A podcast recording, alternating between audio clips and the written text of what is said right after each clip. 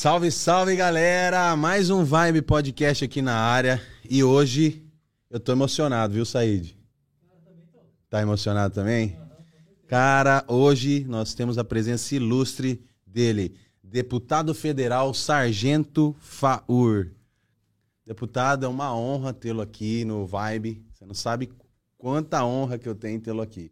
Então, a galera tá aí, ó, toda aqui para ouvir a gente agora. Cumprimento pessoal aí.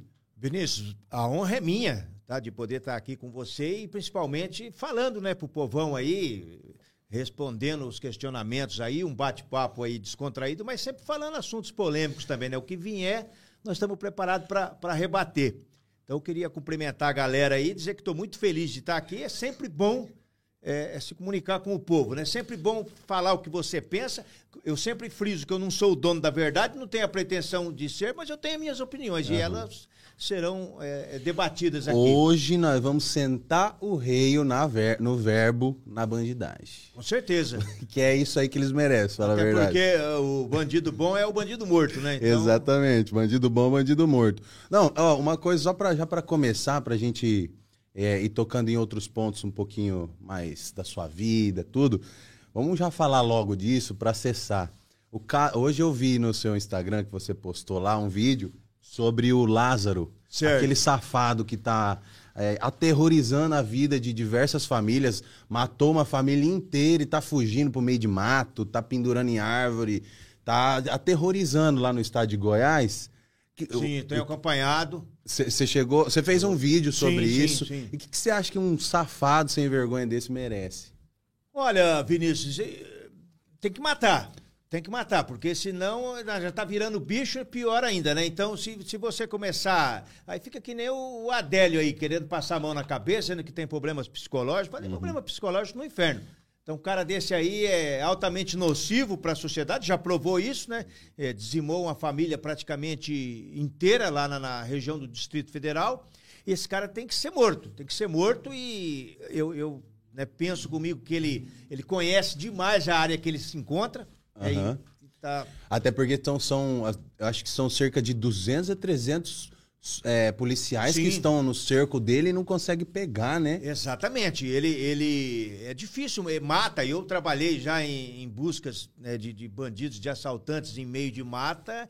É complicado, é, não, não é tão simples assim. E principalmente uma pessoa que conhece a área, ele, né, ele conhece a região e, e né, faz uso da violência. Pra... Não tá nem aí, ele não, não, não tá se preocupa aí. com nada, é, só ele, quer saber ele, de... Ele, na verdade, ele já não tá contando muito com a vida. Ele sabe que a hora que ele cair na mão da polícia, ele vai para os infernos. Então, o negócio dele é fugir e encarar se, se for preciso. Tanto que ele já feriu policiais, né? Além de, além de ter matado essas Ah, ele vítimas, chegou a ferir policiais feriu, já. Feriu policiais, atirou, revidaram. Inclusive acham que ele está ferido, até porque acharam uma espécie de... Uma faixa, espécie de um torniquete, né? Que ele fez para parar sangramento. Uhum. Então, provavelmente, ele deve estar ferido no meio da mata. Tomara que sangre até a morte. Exatamente, ali, né? porque é um cara, que, um cara que não compensa, ele só vai dar prejuízo para a sociedade. O único lugar que ele vai dar um pouco de paz é, é no cemitério. É, vai, ele vai dar é um verdade, paz, não, é. concordo plenamente. E é, desejar toda a sorte para o pessoal que está na busca Sim, dele. Com certeza. Porque você mesmo falou, vem para cá, Lázaro, vem para cá. Vem pra cá que a gente cuida de a você. A esquerda agora começou a dizer que ele precisa de ajuda psicológica. Então, uhum. temos ajuda Vamos ajudar psicológico, né? Uma, uma 9 milímetros psicologicamente tem um impacto muito grande, né, para um é. cara desse aí. Então, é, que, que vem, Lázaro, vem! O que, que você acha que passa na cabeça do, do pessoal, assim, que é de esquerda extrema, a ponto de ficar defendendo isso? Porque, ó, pensa, o Lázaro, ele foi, ele assassinou brutalmente, sem piedade alguma, uma família e várias outras pessoas, feriu o policial. E agora, até, até agora, direitos humanos, a esquerda não fala nada disso. Mas está falando que ele precisa de ajuda psicológica, mas tá, não viu o sofrimento das famílias ali. Exatamente. O que, você acha que passa na cabeça desse pessoal de esquerda que pensa dessa forma? É complicado. É, a esquerda, é, dentro da, da, Câmara Federal, nós temos grande dificuldade de, de conseguir votos da esquerda para tudo que signifique aumentar a pena de vagabundo ou endurecer a vida de vagabundo. É muito difícil de conseguir o apoio da, da esquerda nesse, nesses aspectos. Uhum. Porque eles, é, aquele, aquela conversa de que cadeia não resolve, aumento de pena não resolve, pena de morte nem se fale, eles são totalmente contra esse tipo de. Então, é, nesse aspecto aí, a gente, a gente até entende essa, essa, eles virem fazer essa defesa aí porque é típico deles. Uhum. É típico deles. É, eu não sei de onde que. Eu acredito assim que eles ficam preparados né, para sempre se contrapor aquele normal, uhum. aquele. Né? Se, por exemplo, presidente Bolsonaro. Uhum. Se ele falar que o Lázaro é bom, eles, eles vão falar que o Lázaro é ruim. Então, como. É, todo mundo está agindo é, assim, do contra, né? Exatamente. Eles são do contra, totalmente do contra, e sempre, infelizmente, defendendo o que não presta. É que uma, uma coisa é a oposição que trabalha da forma certa. Sim, todo, exatamente. Todo país democrático tem que ter oposição. Sim, não tem é dúvida nenhuma. Outra coisa é a oposição trabalhar da forma do contra sempre. Sim. É aquela oposição que fala assim, eu não não confio em você, independente se você está dando cesta básica, se você está ajudando a saúde. Exatamente. Eles vão tentar achar algo Principalmente naqueles, naqueles pontos que nós não temos dúvidas de que, de que sejam corretos. Por exemplo, é, aumento de penas, endurecimento uhum. da vida de bandido que nós precisamos, principalmente na, na, porque leis até que nós temos. Só que elas têm muitas brechas. Eu acho que quem faz já se preocupa também que amanhã ou depois ele possa ser beneficiado por aquela brecha ali, né? E, e então é difícil você conseguir mudar isso daí, uhum. justamente porque a esquerda trabalha pesadamente e ela, e ela ainda e ela distrata você que trabalha nesse sentido contrário a eles, dizendo que você está querendo prejudicar o pobre, o negro e não sei o quê, não uhum. sei o quê, quando na verdade você não está falando em cor, em posição social, você está falando em vagabundo, em bandido. Você está só querendo realmente trancar um bandido ali. Exatamente, independente da cor dele, dos, da cor dos olhos dele, do tipo do cabelo dele, do time que ele torce, ele seja vagabundo, ele tem que apodrecer uhum. na cadeia. Eu, particularmente, sou a favor da pena de morte para alguns crimes. Né? Esse... Eu também. Sim, exatamente. Que nem, por exemplo, caso de estupro, né? É, alguns latrocínios, dependendo. Sim, exatamente. Entendeu? Esse tipo de, de, de, de, comportamento igual esse bandido desse que nós estamos Cê falando. é louco, esse cara tá, virou um bicho no Sim, meio do mato. Exatamente. Tem vídeo dele, tem, teve um vídeo, eu não sei se é ele, que eu vi no Instagram, que tá viralizando um monte de coisa agora. Eu vi um vídeo que o pessoal do nada deu um raio assim, viu um cara no telhado, assim, correndo. Falando que era ele, correndo no meio de do, do, do uma, é, uma fazenda ali e tal. É de se duvidar. Não, pô, ele deve estar tá vivendo igual um bicho no meio Exato. do mato, fugindo e só prejudicando, em vez de se entregar logo, em vez próprio, de dar um tiro na própria cabeça. O pai dele, né, falou que ele é um monstro, né, que tem que ter, ter muito cuidado uhum. com ele, porque ele já, ele já é, não é um cara que simplesmente surtou de 8, 10 dias para cá, é um cara que já tem uma, uma trajetória de um crimes, grau. né? Uhum. É. É, e teve uma outra coisa que eu dei muita risada, assim, que eu achei muito. Sei lá, não sei se é hipocrisia, mas. Você conhece o Pedrinho Matador, né? Sim. O Pedrinho Matador, ele foi agora no, num podcast que chama Cometa Podcast. Ele falou diversos relatos lá da vida dele, que ele matou mais de 100, que ele isso na cadeia, que ele era o doido, que ele matou o pai dele. E não sei se foi hoje ou ontem que ele fez um vídeo falando a respeito do Lázaro. Fala, falando assim, que, ah, que, o, que, o, que o Lázaro tá fazendo é diabólico, é um absurdo. Eu penso, pô, o Pedrinho Matador, ele exterminou mais de 100 pessoas, cara. E ele tá fazendo um vídeo pro cara se entregar, que é, que é não pra sei o quê. Você tem que... uma ideia, né, do que, da dimensão penso, que tomou esse, esse tal de Lázaro, até né? Mas... o Pedrinho Matador tá é. falando que ele tá agindo, é, tá, tá ruim. Falou, ó, dá uma parada aí. Mas, cara, espero que o pessoal lá da, de Goiás consiga recuperar esse cara. Antes, eu penso assim, é, tem muitas pessoas, né, que perguntam, falam assim, ah, mas a morte pro cara é, é, é, é muito pouco, ele vai morrer e vai acabar. Você, você acha que tem que pegar ele primeiro e dar, um, dar uma sova é, Exatamente. A questão da morte, da morte ser muito pouco é relativo, porque se você prender, uhum. se você prender é, colocar dentro de uma cela lá, ele vai ter todos os direitos, ele vai ter uma audiência de custódia, ele vai ter, de repente, até um tratamento aí, vai ficar um juiz acompanhando ele aí através de laudos médicos que ele tem problema e vai acabar sendo beneficiado. Então, por isso que a morte resolveria. Agora, é claro que a gente que, que tem um pouco de, de, de de raiva dessa raça desgraçada aí, a gente pensa numa torturinha antes também, né? Pra dar um, pra dar um gostinho nesse vagabundo, Dá, arrancar uns pedacinhos arrancar ali. uma é. unha. É. Exatamente. Né? Nossa, você Exatamente. que doideira. É, não, mas eu concordo, de verdade. Eu acho um absurdo que esse cara tá fazendo. Ele realmente é, é doido, doido, doido. Mas vamos falar um pouquinho, né, também da sua carreira, né? Como, como não só como deputado, né? Mas certo. também como, como policial. Como que começou na sua vida, assim, essa. Esse estalo que você falou, quero ser polícia? Olha, na verdade, eu, eu, eu penso assim.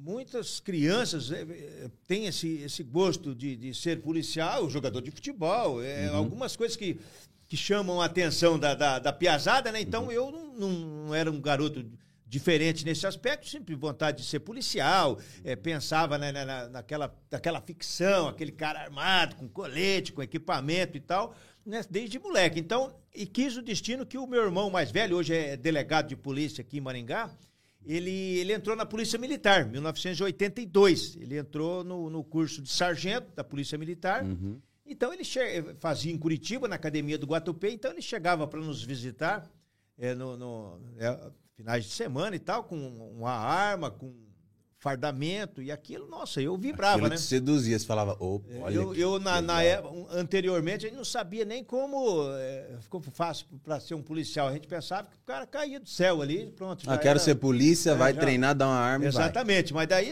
ele foi explicando para mim, né? Não, tem concurso público e tal, e logo, em 83 passado aí um ano e meio dele ter entrado aí, abriu o concurso público para soldado da Polícia Militar.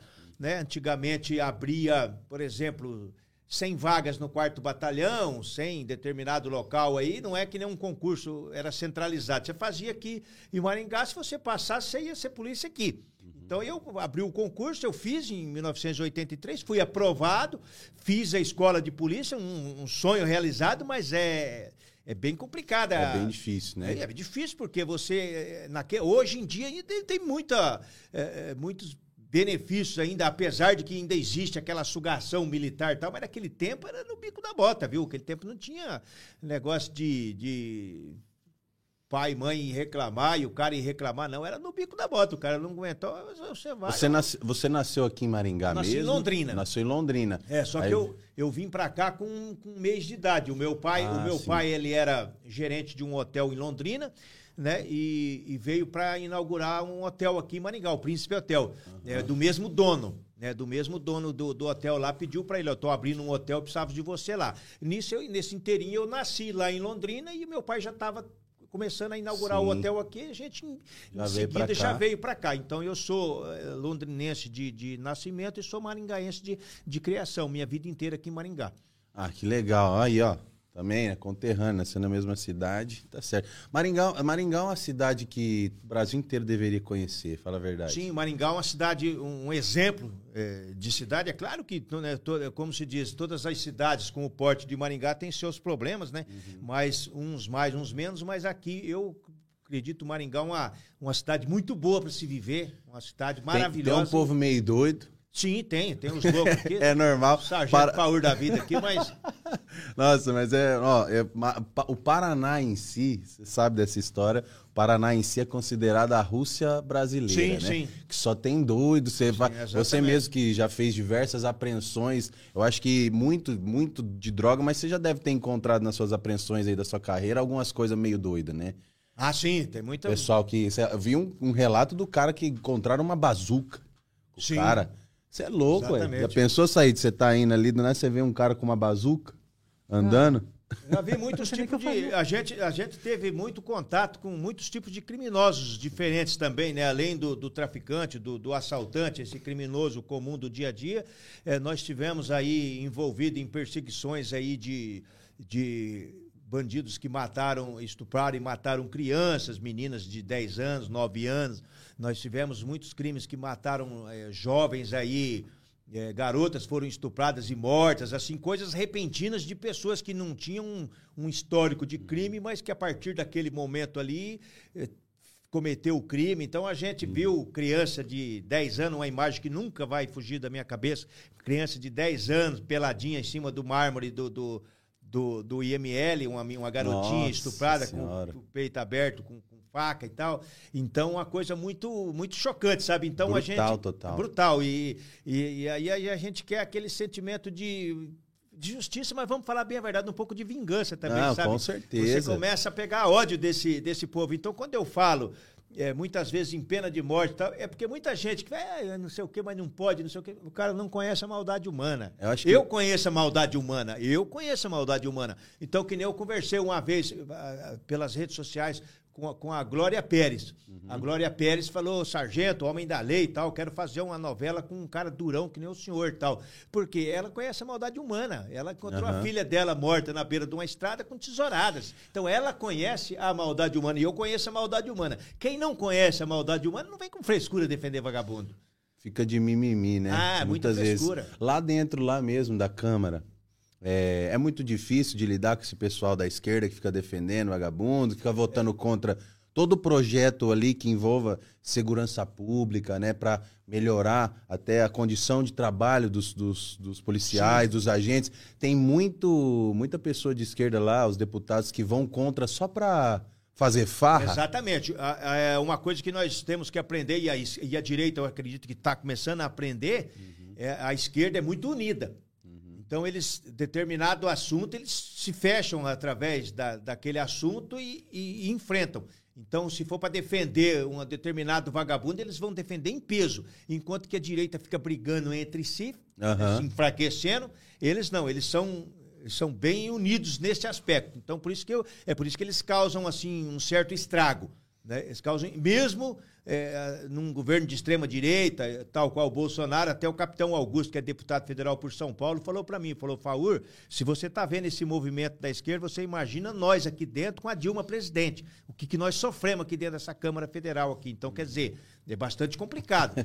Então, hoje em dia, nós temos com o Bolsonaro. Agora, você imagina, volta uma desgraça de um Lula desse daí, imagina, vão ter que ir pro tiro dentro daquela Câmara lá. Aí, aí o papo fecha, né? Você acha que. Ó, antes da gente voltar no, no tema Luiz Inácio Lula da Silva, vamos, só pra gente dar continuidade, você, você ficou quantos anos na polícia? Depois que você entrou na polícia, como que foi ali a, a sua passagem, desde o, de ser soldado, subindo até chegar no, na A- patente ali, é, de ali sargento? funciona da seguinte maneira: são, são todos com, é, com- Hoje em dia tem a promoção direto por tempo de serviço, por merecimento e tal. É, no, no- no meu tempo eu fiz os cursos, né? Então eu, eu, com dois anos de polícia, eu fiz o curso de, de cabo, Uhum. fiz lá na, em Paranavaí, no batalhão de Paranavaí. O curso tem uma duração de, de- de quatro meses. E aí você, no dia tem a formatura, você recebe a graduação de cabo e passa a exercer aquela função. É, um chefe de equipe e tal. Aí, posteriormente, deu uma, uma, uma travada, um tempo, né, como, como cabo, num, num- trabalhando e gostava do que fazia, sempre prendendo bandidos, sempre fazendo a diferença. Aí, alguns anos depois, já com, com, com 16 anos de serviço, de 14, 15 anos de serviço, já há bastante tempo como cabo, eu, eu prestei o concurso para sargento. Até eu não ia fazer o concurso e um, um sargento que era que era comandante meu lá em, na Companhia de Colorado, falou: não, hoje é o último dia de inscrição, você vai fazer, é determinação. Aí peguei, Vai pra cima. peguei minha motinha, vim e fez, aí passado uns dias teve o concurso, aí eu fiz o concurso, né, e fui, fui aprovado, né, na- na- nas provas e fui fazer o, o curso sargento. Foi, foi, foi uma bênção para mim, assim, profissionalmente falando, né, porque eu tive como eh, chefiar a equipe, me destacar, impor também um pouco a minha, a minha doutrina, a minha, a minha forma de trabalhar. Porque foi depois, como sargento, que aí você começou com os seus, né, com seus depoimentos fortes, Sim, é. sentando o verbo, que, que a mídia começou a dar mais Isso. atenção. Na né? verdade, Vinícius, eu sempre tive uma, uma fala contundente, aí você há de convir que é o seguinte, antigamente você falava eh, com um repórter ali e rep- repetia lá no Jornal do Meio Dia e acabava aquele assunto. Com o advento da internet, Uhum. eh, começou, né, eh, tanto pro, pro, pro bem como pro mal, tanto para te arrebentar como para te, né, eh, É que na, na- na- no jornal em si, na TV, nas emissoras, a gente vê muita notícia assim, ó, né?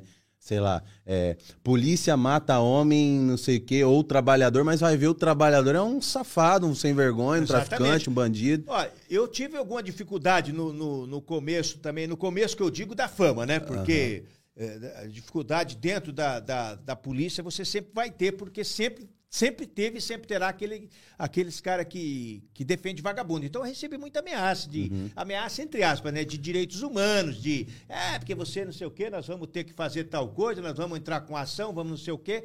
E claro que você. Ninguém quer problema, né? Porque você tem que gastar com advogado e você. Hoje em dia nós temos ainda um, um, né, um uma experiência maior uhum. para se defender, para peitar, mas naquele tempo, assim, o cara tinha, me, né? me, processa aí, eu tô morto, né? Para você chegar na frente de um juiz, ele, ele dá um grito com você, você se, não, hoje em dia você já começa, né? Fala, não, não, é, não foi assim, é assim que funciona. Hoje você, hoje tem que a gente consegue mostrar os dois lados da moeda. Sim, exatamente. Cravado, né? Que, você falou alguma coisa, Said? Então, eu queria só falar aqui, falando na internet, outra coisa legal é que tem um chat aqui que faz algumas perguntas. Ah, sim, não, mas nós vamos pro chat também. Vamos uhum. só terminar nosso raciocínio aqui. Então, né? exato. Então, como, como eu como eu estava dizendo, eu tive algumas dificuldades e quando eu comecei a, a, a ficar conhecido com a, com a internet, é, por exemplo, a pessoa falava, sargento, me, me furtaram uma, um Paraty, tal, um carro assim e tal, e eu falava, não, vou divulgar e tal, vou fazer tal. Aí tá, a imprensa falou assim, é, sargento faz da internet balcão de, de delegacia, faz não sei ah, o quê. É. Aí começaram a me bater, sabe?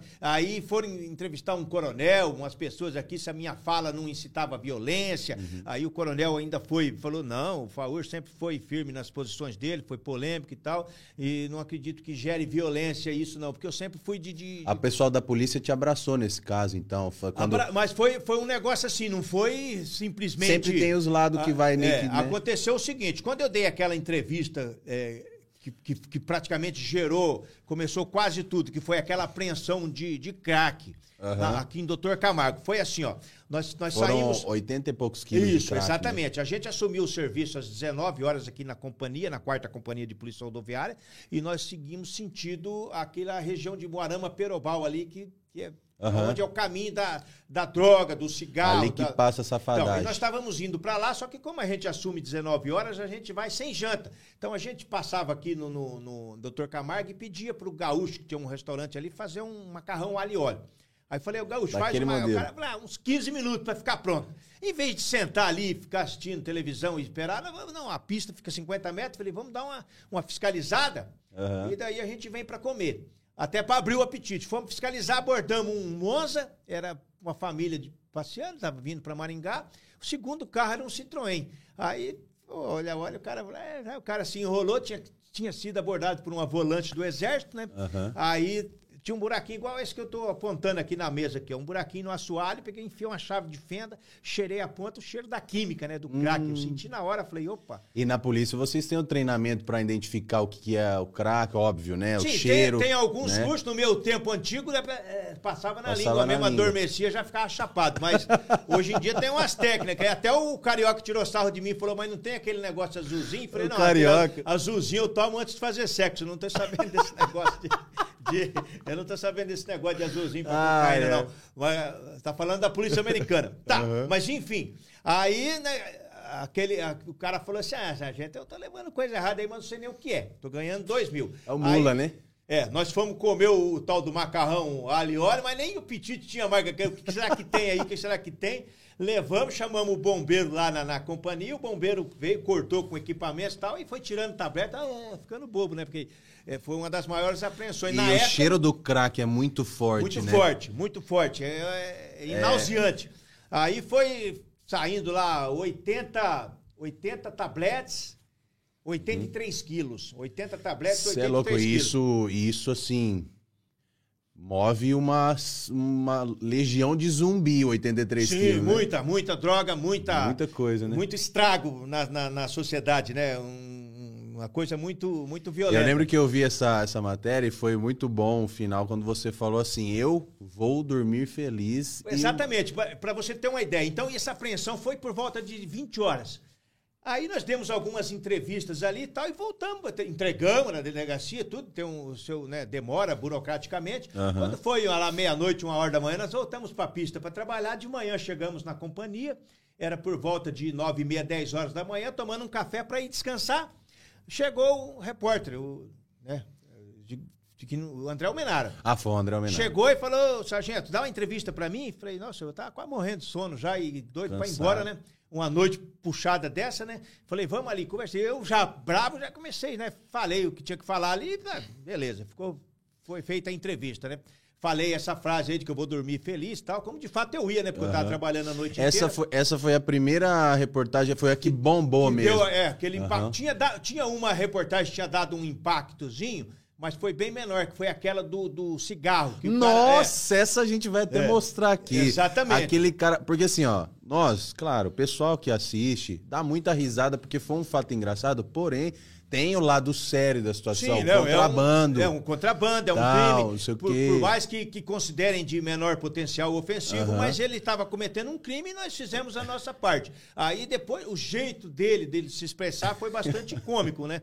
Então, a- a- então essa apreensão, Vinícius, essa entrevista do cara que tá aqui, eu fui para casa. Cheguei lá, eu recebi um telefonema Aham. de um, um professor de Cascavel. Falou pra mim: ah, tem uma entrevista sua na internet, tá bombando, eu quero que você venha fazer palestra aqui, como é que você faz, como é que você. Falei, calma. Caramba, os caras já não deu Falei, nem tempo calma, eu não sei nem que entrevista que é. Falou, não, entra lá e digita, sargento, Faur, não sei o quê. Quando eu digitei e entrei na entrevista, eu falei, meu Deus, agora eu tô morto, vou ficar preso. Porque eu nem sabia que eu tinha falado aquilo. Eu falei, agora tá danado. E aí eu, quando eu fui tomar um banho e tal, pra realmente descansar, eu vi uma chamada perdida do comandante do BPRV, de Curitiba. Eu falei, "Ixi, ó. Aí ele falou, ah, vem tomar um café comigo aqui. Eu falei, pronto, eu já falei pra Já família. era. Falei, vou ficar uns dias preso lá. Cheguei lá. Só que nesse inteirinho, o comandante geral da Polícia Militar na época foi comprar uma Bíblia num, num determinado local lá em Curitiba. E uma freira falou: Nossa, mas tem uma entrevista de um sargento e tal, parabéns, parabéns e tal. Aí ele já viu aquilo, já me ligou. Falou, sargento, parabéns, que é o, que é o comandante geral, tal, Uhum. parabéns, tal, muito bom, tal. Aí eu falei, até brinquei com ele, falei, coronel, o senhor me ligar é a mesma coisa de uma convocação para a seleção brasileira, de um jogador de futebol, né? A alegria de comandante geral me ligando, Opa. me parabenizando. E à noite, o- ligou, o secretário de, de Segurança Pública, na época, o Cid Vasque, falou, sargento, tem toneladas de maconha esperando acabar uma operação lá no Paraguai para vir, fica atento aí, arrebenta, não sei o quê. Então, aquelas vozes menores que estavam querendo se insurgir contra mim dentro da polícia, para me, me cortar, Cortar. eles já recuaram. Falei, Começaram a baixar. o homem baixar tem o- apoio do. Aí o, o governador na época, o Beto Richa, ele viu que politicamente não compensava mexer com essa desgraça desse sargento, ele apoiou também, então ninguém me, me encheu o saco, sabe? Aí eu fui É crescendo, que né? tomou uma proporção nacional gigante. Né? Exatamente. Aí aconteceu o seguinte, Vinícius. Aí eu pegava droga, por exemplo, o, o João pegava 100 quilos de maconha, o Sargento Faur pegava 500 gramas, a imprensa vinha tudo no Sargento Faur, porque saía, ia sair uma merda ali. Então, ele, você entendeu? Então começou a, a, a imprensa vinha e tal, e eu, quando eu ligava, ó, tem uma apreensão, vinha porque sabia, o Sargento vai falar alguma merda lá, Então, vamos sempre, lá. é que assim, você sempre teve esse discurso mesmo forte, né? Sim, mesmo antes sim. da- de tomar a Por proporção isso que eu falo, né? antigamente ele, ele, ele era conversado, repetia no jornal do meio-dia lá no sábado Meio e que ninguém... cortava a opinião, né? Exatamente. Agora não, depois que Agora, começou... então, eu sempre tive aquela opinião contundente, eu sempre fui crica em cima de vagabundo, tanto que bem antes do, do, do advento da internet, em Campo Mourão, eu me destaquei muito lá no, no ano de 90 a 95. Trabalhei na segunda sessão. A nossa viatura, no começo, pra você ter uma ideia, era um Fusca e depois ganhamos um cadete, que na época Aí, era ó. um carro. Então eu tinha uma barba muito grande. eu Os parecia um- bandidos, os bandidos já temia já, é. e depois da Na mídia... verdade, eu parecia um mendigo na rua lá e a situação financeira não estava muito longe também dessa, dessa situação. Mas tá, morava num quartinho, então eu não tinha compromisso com nada, morava sozinho num quartinho, então eu trabalhava quase que 18, 19 horas por dia. Quando eu chegava do serviço, que eu trabalhava no reservado, parava a viatura à noite em frente de casa, que tinha duas viaturas rodando em Camorão, os caras falavam para mim, vamos dar uma patrulhada? Aí eu atrás no banco de Bora. trás e pau e pau, e correndo atrás de vagabundo, e tiro e panqueira. Então, quer dizer, eu fiquei cinco anos ali, até os caras, quando eu saí, até pedi para uns policiais me ajudar a pintar o quartinho lá para entregar o quartinho, os caras falaram, ah, eu era cabo Faur, né? Aham. Falou, ó, cabo, i- igual o senhor aqui em Camorão nunca teve, eu acho que nunca vai ter. Uhum. É, mo- modéstia à parte, tô dizendo assim, o que eles falavam, de- porque Ah, não, você tinha uma experiência. Na verdade, eu vejo, eu vejo assim a sua, sua imagem como você fala o que muitos querem falar, só que não tem muita coragem Então, ou exatamente. não querem se expor tanto. Você já teve essa coragem de chegar ali e, E, e chega um ponto que você, além da coragem, você começa a ter um pouco também de respaldo. Igual um coronel falou pra mim, na época o major, que foi coronel aqui, ele falou pra mim lá em Umuarama, falou, Faur, você, essa entrevista que você deu, você deu e não se fudeu porque você tem uma bagagem. Entendo. Você tem uma trajetória dentro da corporação, você já foi pro pau, já meteu bala, já. Então, quer dizer, se é um. Já um Zé Ruela aí, eu engolido ele, o sistema, ele tava lá no- atrás de um computador até hoje. Né, entendeu? Então, quer dizer. É, E isso acontece muito, né? Já deve ter acontecido com diversas outras personalidades exatamente. lá no passado, por conta da mídia ainda, a internet Eles não ser tentaram me arrebentar. forte. Inclusive, lá até em São Paulo, eu tenho um amigo que é sargento, ele fala, sargento Faúra, eu fico imaginando o que, que o senhor passou por aí. Eu falei assim, não, passei sim. Coisas pontuais, sim, mas eu, graças a Deus, tive pessoas também que me deram a mão, que me apoiaram, que falaram, não, você está fazendo certo. Você pode estar até exagerando, vamos ter que conversar, mas não te arrebentar. Então, aconteceu o seguinte: com essas entrevistas minhas, eu respondi um procedimento aqui na companhia. A corregedoria daqui da região de Maringá veio para mim, veio com gosto para cima de mim. Eles trouxeram um inquérito desse tamanho, assim, cheio de CD pendurado, assim, sabe, dentro de um saquinho com as minhas entrevistas. Para arrebentar, vieram para arrebentar. vir com um argumento. É, aí eu tô respondendo aquilo ali, os caras falaram, agora eles te pegam. Aí me escalaram num tal de Paraná Seguro lá em Curitiba. Falou, você vai no Paraná Seguro, fica três dias lá e depois você pega férias, que é o seu direito e tal. Falei, beleza. E fui pra lá com um soldado. Paraná Seguro é nada mais, nada menos que um, uma- uma- uns estandes lá mostrando a, a polícia rodoviária, o trânsito, é, a polícia civil, é igual uma exposiçãozinha lá, tá? Sobre segurança pública. Aí me botaram pra lá. Eu cheguei 9 horas da manhã no evento e a abertura era às 10, chegou o comandante geral, o coronel Tortato, na época, né, que tinha sido aspirante aqui e me conhecia, conhecia a minha trajetória, chegou. Quando ele me viu, ele já falou: Faur, você está respondendo um procedimento aí? Eu falei: Eu estou respondendo, coronel. Falou, o que, que é? Eu falei, ah, uma entrevista aí. Não, aquela que você mandou o cara enfiar a maconha no rabo? Eu falei, é, exatamente. aí ele falou assim, ó, Faur, pelo que você está fazendo pela Polícia Militar, cabe uma ação do Comando Geral para estancar esse problema. Eu falei, ah, então, coronel, se o senhor puder me ajudar, falou, Faur, está resolvido. Então, aquele, aquele inquérito, que a corregedoria brava comigo, já, Já ficou... tudo. Teve um outro caso também que, que gerou muita polêmica, que você fala muito nas entrevistas, que é do daqueles três safados lá que você chamou de gordo, gordinho, Robocop. Sim, que exatamente. Esse- res- Essa situação aí já foi quem fezou comigo e foi o Ministério Público Aí você Federal. teve que assinar, É, exato. eh, pagar lá. Como que foi essa história? eu acabei de assinar agora. Uhum. Inclusive, o advogado entrou em contato comigo que ele está mandando um ofício para poderem fazer a- os registros nas Sim. baixas. É porque eu deixei de assinar uns dois, três, quatro meses aí por, por ocasião da Justiça Federal fechada, né? Aham. Então, eu quero Aí que eles seja- mandam pra você. Seja validado como, como eu. Porque eu fui lá na frente para assinar e estava fechado, não é uma culpa minha, né? Então, Aham. a gente ligava, falava, não, o Conselho de Justiça vai resolver. Eu falei, não tem que resolver, tem que abonar, porque se falo pra mim assinar e todo mês eu vou lá e você tá com a porta fechada, a culpa não é minha. Então, tá resolvendo isso daí. Então, mas acontece que lá foi um, um Ministério Público Federal. Lá são três promotores que queriam resolver a, a- situação minha, se eu seria denunciado ou não, e um dos promotores falou, não, o Faur é um cara que sempre trabalhou bem, um cara que, na frente de um juiz federal, ele sempre...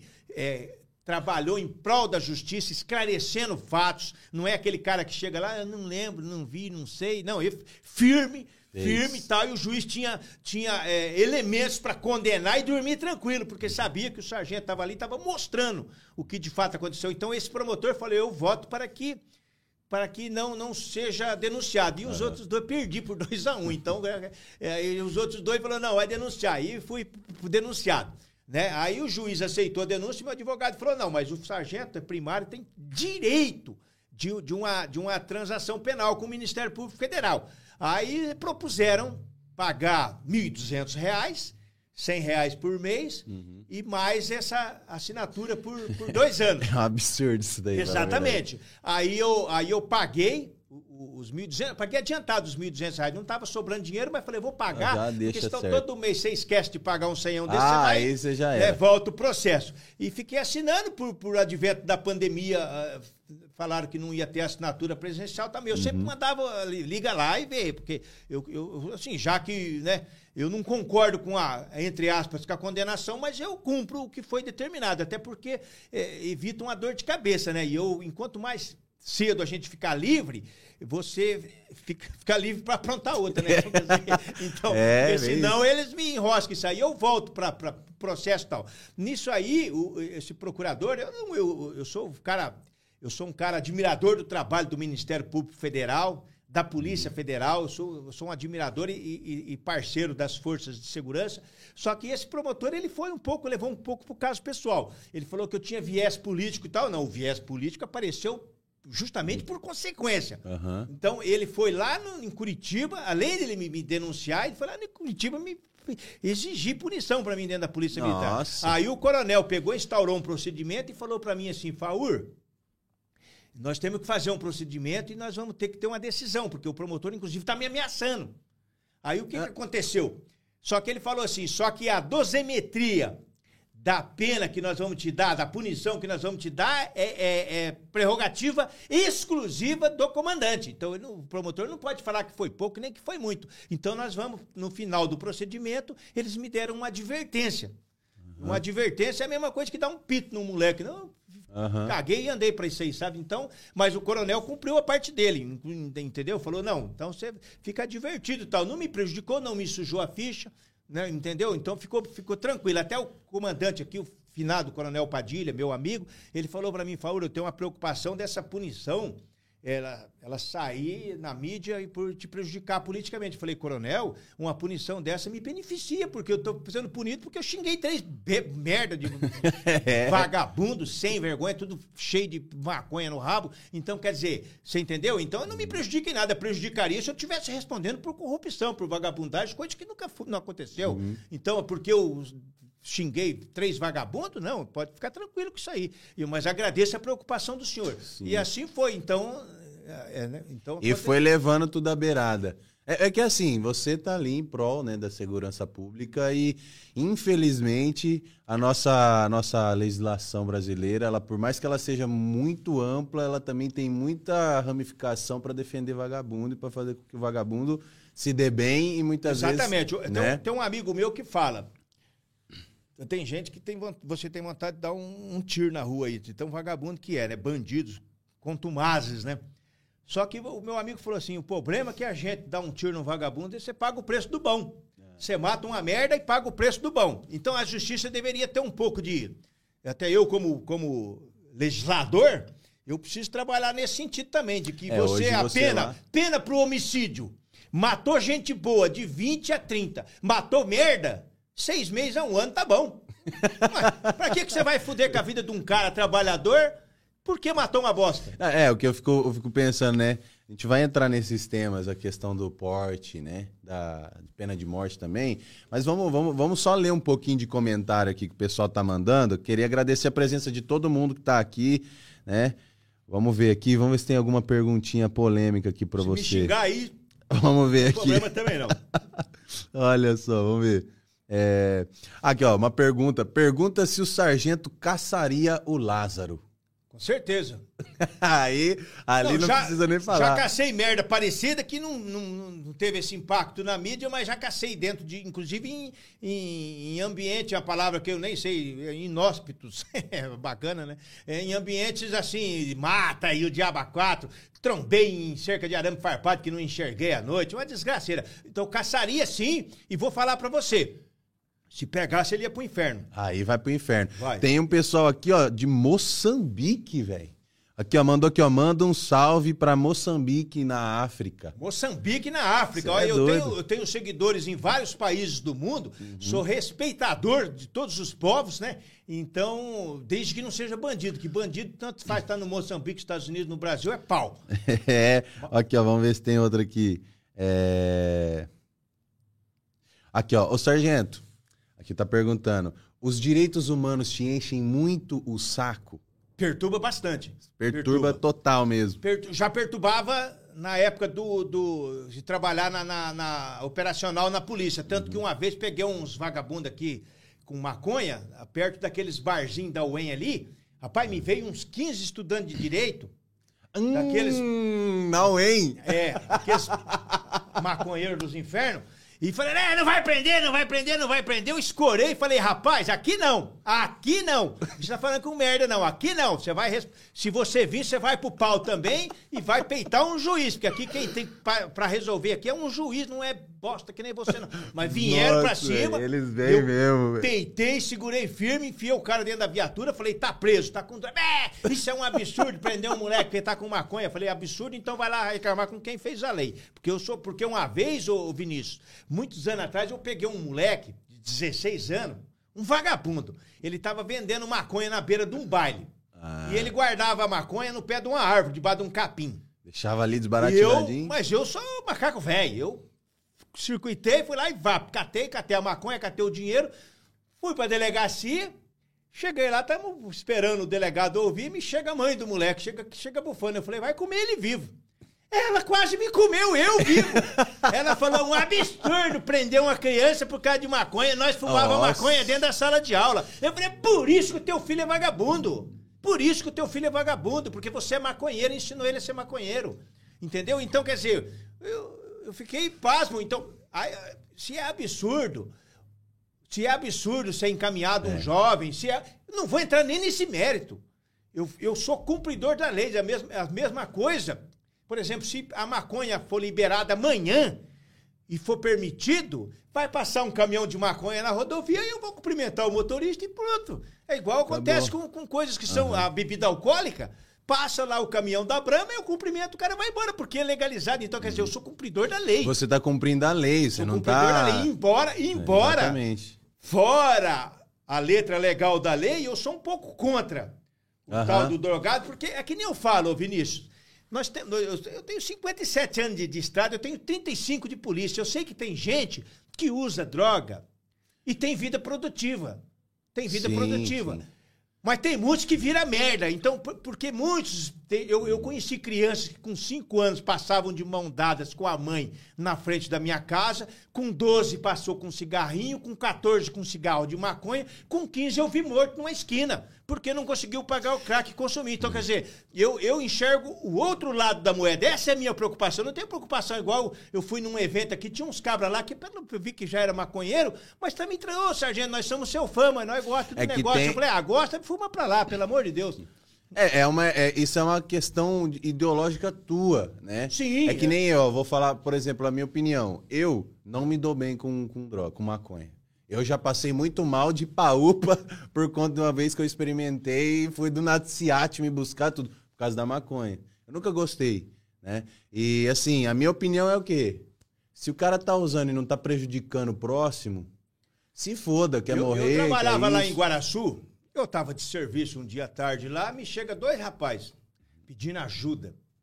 Ah, meu Deus, eu tô passando mal, eu vou morrer, chama o Ciat, calma, o que que aconteceu? Ah, não, fumamos maconha a primeira vez, estamos fodidos aí, não sei o quê, não sei o quê. Calma, você tá nervoso, rapaz, você tá é, malucão. Aí ficou, os caras trabalhadores. Deu a bad no cara. Peguei e falei pro cara, falei assim, ó.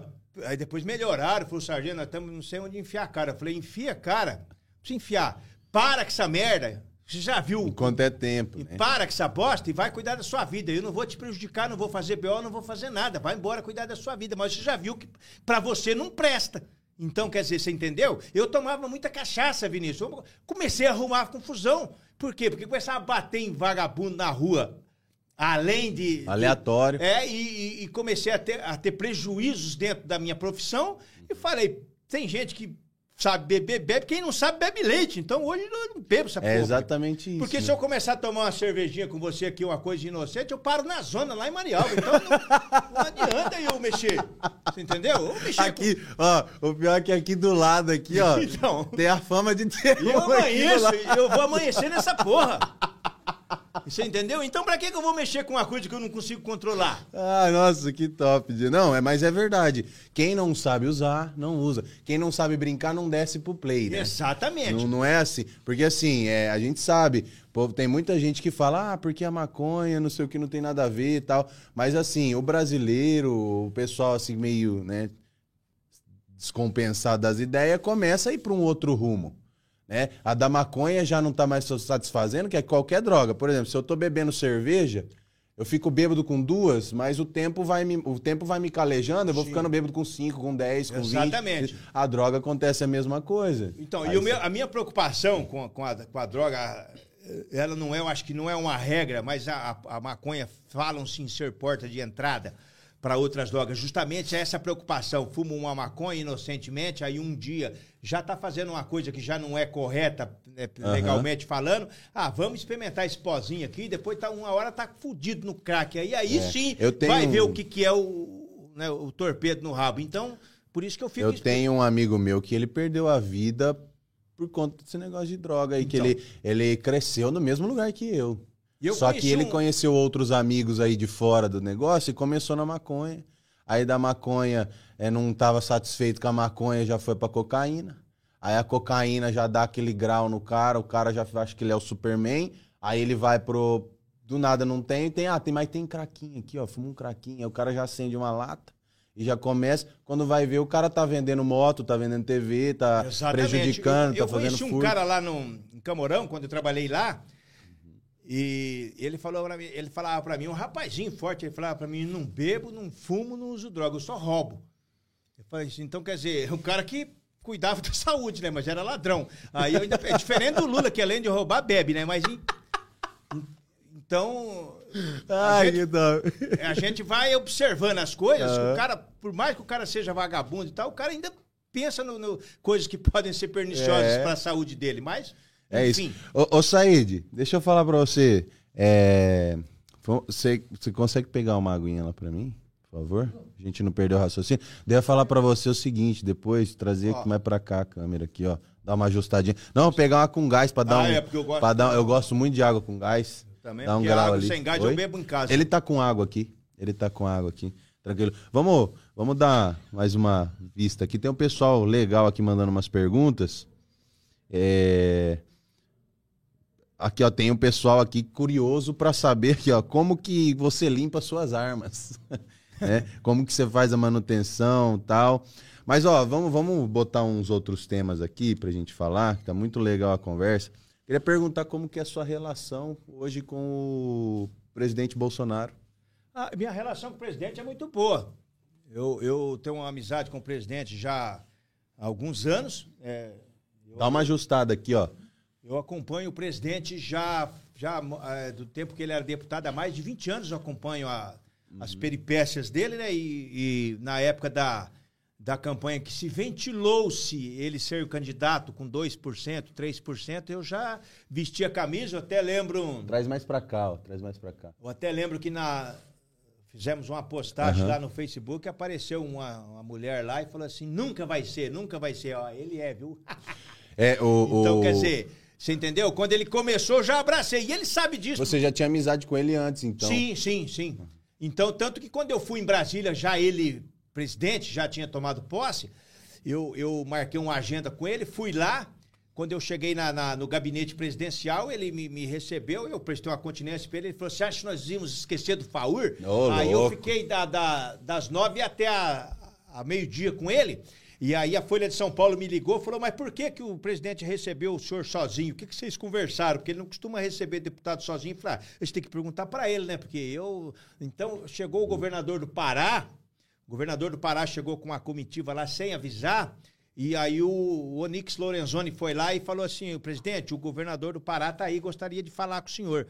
Aí ele falou: horário é do Faur, horário do Faur. Se o Faur permitir, eu falei: não, pode mandar entrar. Aí entrou, mas então quer dizer, ele, ele, a agenda ele marcou comigo e ficamos conversando, sentadinho no, no- naquele sofazinho presidencial, digamos assim. Aham. Ficamos conversando. O que eu falei para ele? Assim, presidente, o que eu quero além da visita, de parabenizá-lo e tal, eu vim aqui, como já como deputado, como defensor da segurança pública, pedir reforço.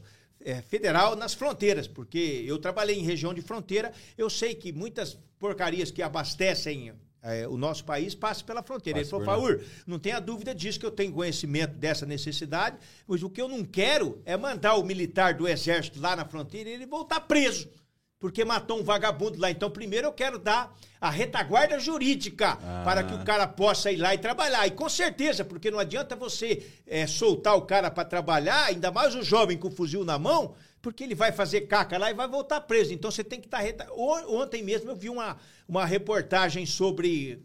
Eh, Do, do Bolsonaro, eu entro sempre no, no, no Google ali, eu vejo aquelas matérias que aparecem né, na tela do, do celular, então eu vi uma sobre a, a, a exclusão de, de, de, de ilicitude, sobre o, Ah, o policial matar. Aham. E- e esses, ele, na, na, na live do presidente ontem, ele comentou sobre esses dois policiais que morreram lá dentro da viatura no Rio, né? madru- Na, no...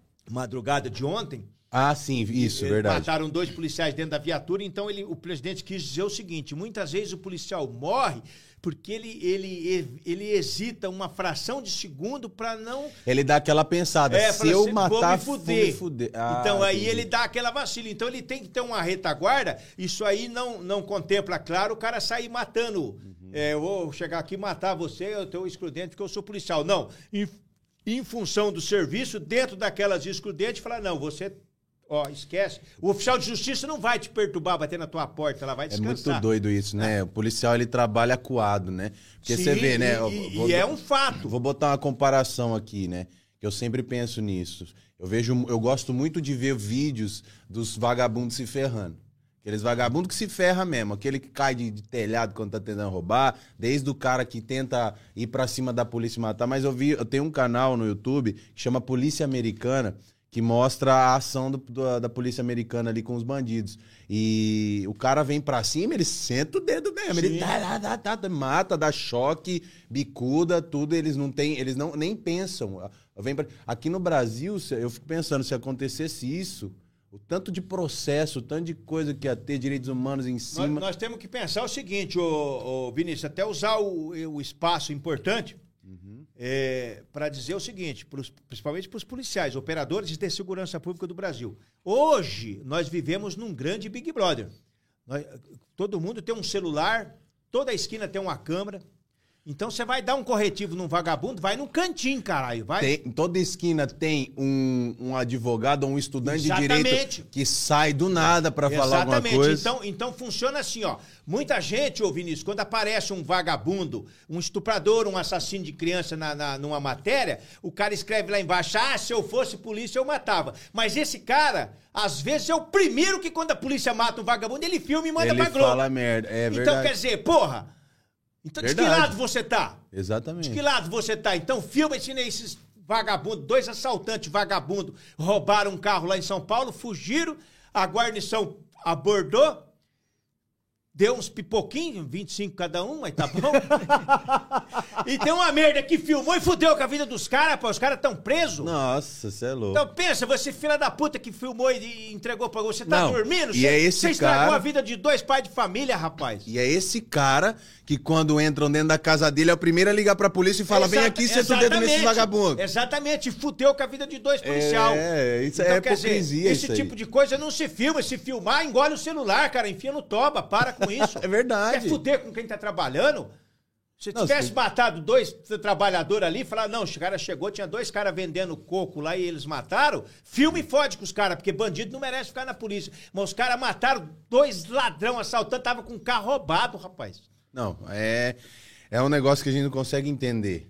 A- Exatamente. A, a população tem um povo que é doido, ó. É, uma outra coisa que eu vejo também é muita curiosidade do brasileiro, né?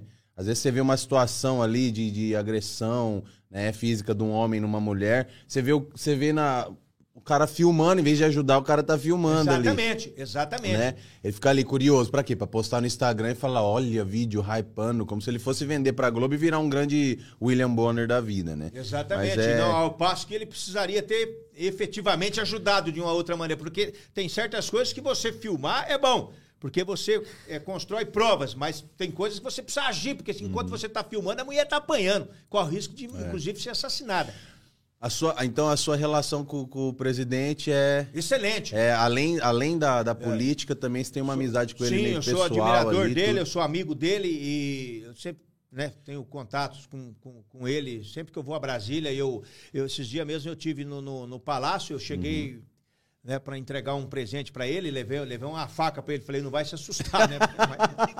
Levei uma faca para ele. Trollou ele, ele já olhou e falou: Meu Deus do céu. Aí eu tenho até fotos aí da. da- aí ele, ele, ele falou, Faur, vai viajar hoje? Eu falei, não, vou, vou amanhã. Eu, eu- era uma quinta-feira, eu ia viajar na sexta. Ele falou, então vamos lá no, no, no- no- no Palácio do Alvorada, né? Uhum. Que ele ia fazer a live. Aí eu fiquei assistindo a live igual nós estamos aqui Aham. conversando com. Inclusive, eu ia falar pra você, se um dia você puder falar do Vibe pra ele, nós íamos ficar Sim. honrado conhe... Jair Messias Bolsonaro conhecer a cidade de Maringá, passar aqui no Vibe, trocar uma ideia com a gente, e você Quem junto sabe, também. né? Nossa uma hora ele Senhora. vem aqui, a gente carrega Com ele pra certeza, cá. traz ele pra cá, viu? Então, aí eu tive lá no, no, no, no palácio com ele, Uhum. tivemos, tivemos junto com, com o secretário especial da, da, da pesca também, que é um cara porreta pra caramba também. O apelido dele é Tilápia, ele fala só em Tilápia, mas é um cara bom. Só almoça É, tilápia. É, um cara bom. O cara é o secretário da pesca. O cara é. Ele, ele, ele morava no mesmo. O bicho gosta tanto de peixe que é Isso. secretário da pesca É, já. ele morava no mesmo prédio que eu lá antes de ser o secretário, né? Que Aham. Ele, ele já morava, ele já, já trocava ideia comigo lá quando eu cheguei em Brasília. Então nós somos amigos. E então estava junto com nós lá também. Estava o deputado federal Júnior Amaral por, por Minas Gerais, que é um cara de extrema direita também. Então só tinha só tinha gente boa ali. É uma guerra, né? O pessoal de extrema direita, eu não, não imagino como que é, mas deve ser uma guerra lá na Câmara. Sim. A, a extrema direita com a extrema esquerda ali, deve pegar fogo lá, né? Sim, inclusive nós estamos enfraquecidos porque tem um dos nossos que está preso, né? Que é o Daniel Silveira. Nossa. Meu amigo, pessoal. Então, Daniel Silveira. inclusive aprenderam o celular dele, ainda bem que ele não deu a senha, porque tem um áudio meu desgraçado que acaba fazendo eu ir pra cadeia também, eu xinguei o ministro. A Polícia Federal abriu aquilo, eu tô Então, fudido. então não abre não, tá de boa. Ai, velho, que doido, velho. Co- Conta história, hein, Mas se eles falar também, eu falei, esse ministro é um filho da puta, mas se ele falar, eu vou falar que é o ministro da igreja. Eu falo, não, não é, não tô falando do STF, não. Não, ali você esquece, ali se mexeu, você é. louco. Nesse, nesse seu. Depois a gente vai mostrar alguns memes, relembrar alguns memes aqui, mas nesse seu período da polícia também, você sofreu cinco infartos, é isso que eu vi aqui? Cinco infartos. Você tá Cinco doido. Ó, três foram dentro de viaturas da Polícia Militar. Nossa. Aí dois foi em, em- em outras, em outras ocasiões. Mas porque é o seguinte, ô, ô Vinícius, eu sempre fui um cara, eu também não aconselho ninguém a isso, mas isso aí não é você que escolhe, sabe? Eu sempre fui um cara que quis consertar o mundo. No aspecto policial, sabe? Então eu tava em casa de folga, por exemplo, eu vi um assalto à joalheria, eu vi um assalto a algum lugar que o cara teve o lucro, eu ficava fudido, me incomodava ah, demais. isso já te deixava... É, eu queria ir atrás, pegar e tal. Então eu, eu, eu, eu tava em casa, rapaz, domingo, como eu era do serviço reservado, nós tínhamos uma determinada escala, mas enfim, nós estávamos prontos para. O cara roubava um, por exemplo, um, na época, um videocassete. O cara roubava um videocassete, falava, ah, o cara roubou um videocassete e foi visto entrando em tal casa. E aí ia lá eu com o meu companheiro fazer campana, até pegar o cara no domingo, no dia da folga e tal. Aí emendava. Então, quer dizer, isso aí não tinha horário para comida. Hoje eu não tenho também. Eu, eu, por exemplo, eu, hoje eu falo para você, eu vim aqui, antes de vir para cá, eu comi um pão de queijo e tomei um pingado. É o minha, meu alimento de hoje. De hoje, não, comi mais nada. Não Falei, teve isso- tempo nem de almoçar? não, não é nem- nem tempo e nem vontade. Eu, na, na, isso tá ligado custou no- caro. Isto custou caro. Na época eu sofri cinco infartos e depois, alguns anos de- depois, sofri um AVC isquêmico, né? Que foi, ele não, não, não teve derramamento e tal, mas ele, ele me paralisou as pernas no, no- num dia. Aí eu fui hospitalizado e à noite, de madrugada, já começou a, a minha perna tinha, tinha que pedir para um amigo meu puxar pela calça para mudar de posição, porque estava. Então, depois à noite começou a. Eu vi que ele começou a mexer. Então, quer dizer, até o Dr. Jefferson lá do Metropolitano falou assim: ó, esse já foi, esse aí você já. Eu falei, mas tem perigo de dar outro? Ele falou: qualquer um tem e você também. É, em qualquer Então, um dizer, tempo todo. não- Isso, né? não sei se, se separar muito, pra, que nem as minhas pontes. Eu, eu fiz quando eu tinha 40 anos, tô com 57. Então, o médico, tem um médico também que eu vou falar pra você, viu? Ele é extremamente profissional, mas tem uma língua de trapo. Ele falou pra mim assim: é, eu já vi ponte. É, fechar, aberta com 25 anos, mas a média é 15. Eu falei, puta, você vem falar isso pra mim, que tô com 17? Aí me Ah, fodeu. então já passou É, do já, eu- prazo. não, já passou do prazo de validade. então eu falei pra ele, pô, doutor, aí ah, não é querendo assustar, não. Eu falei, não, o senhor não me assustou, me apavorou. Então, quer dizer, as minhas pontes elas estão tudo vencidas. Mas esses tempos atrás, inclusive, eu tô com duas artérias periféricas no coração entupidas. Né? Elas entupiram depois do, da revascularização, elas entupiram. Então eu fui fazer agora esse exame que detectou. Aham. Aí, o médico viu a ponte principal que é que atravessa aqui e falou assim, rapaz, o cara, o cara que fez isso aqui é um extremamente profissional. O cara, cara fez é bom um- mesmo. Vai 17 anos, a bicha tá, faz um ano que eu fiz o exame. Fazia 16 anos que ele tinha feito, a bichona tá trabalhando aqui, e as outras também. Então ele falou assim: o cara tem uma mão de, de fado, o cara fez um, um serviço, só que como a gente na verdade, a alimentação, que nem eu te falei, é uma porcaria. Por exemplo, eu não comi nada hoje. Aí à noite eu vou na casa de uma amiga lá, a gente pede um, lá um X porquinho, uma, qualquer desgraça lá. É de um dogão. Exatamente. Então entupiu duas coisas. Eu fui fazer o cateterismo, que é aquele Stein, né? Que é um. Ah, eu já fiz uma cateterismo, sabia? Então. Eu já fiz uma cirurgia cardíaca com 10 anos Então, eu fui fazer aquilo lá, o médico pegou e fez o procedimento pela virilha aqui e tal. Aí quando terminou, eu, ele me. É ruim pra caramba esse Sim, negócio, né? sim. Entra aqui, parece que tá entrando um só bicho que, só que agora, esse, pelo menos que eu fui, ele, Aham. ele, ele me anestesiou.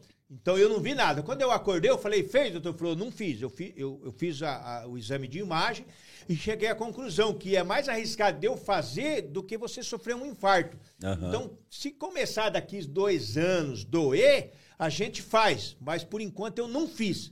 Então, quer dizer, vamos na base do medicamento. Então, eu tô com essas duas merdas entupidas aqui. Mas é, é assim.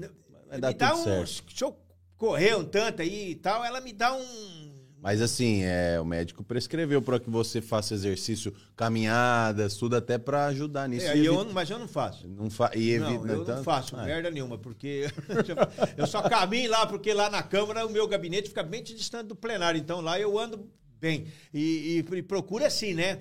É, meus medicamentos, por exemplo, eu tomo eles, procuro tomar certinho. Uhum. Então eu tenho lá seis comprimidos que eu tomo é, contínuo até o fim da vida, eu procuro, eu procuro cuidar. Mas é que nem eu te, que nem eu te disse, o que mata você, o que, o que- rebenta você, é, principalmente nessa área cardíaca, a não ser que seja outros tipos de, de, de, de, eh, interferências, mas eu acredito que é o estresse. O estresse tem Ah, um peso. Então o que me rebentou bastante. eu, para mim infartar com 40 anos de idade, sofri cinco infartos. Eu, eu sofri infarto dentro de viatura da polícia.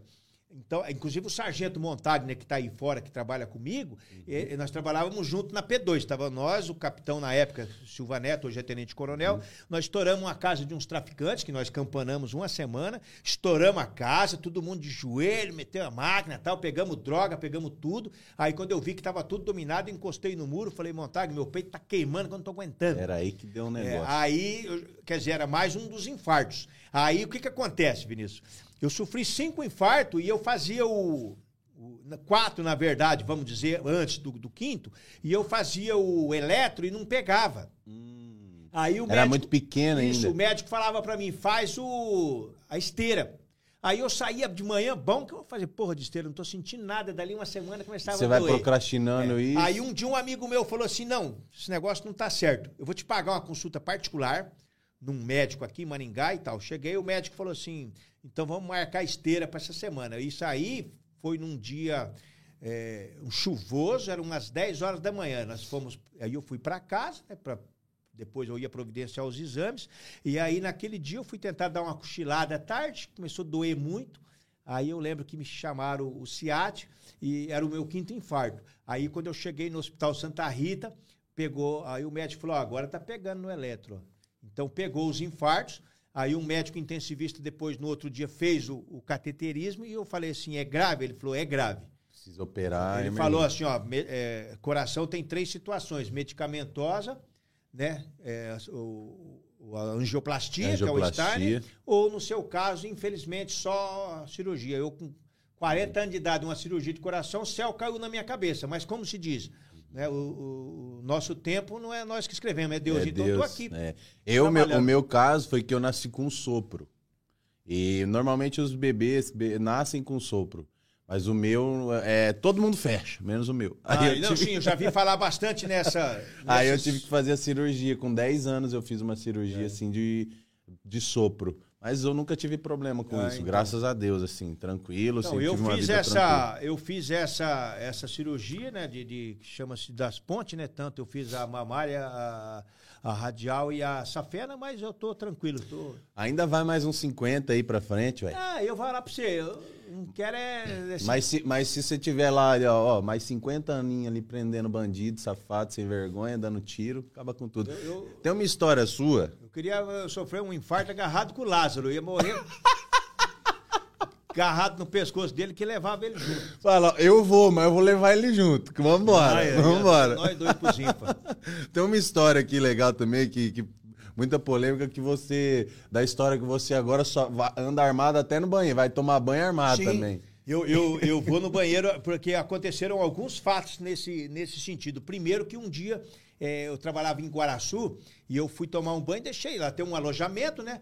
E tem uma porta que dá para um canavial no fundo. Mas é até que rela- relativamente seguro ali, até porque o policial tá lá na frente, né?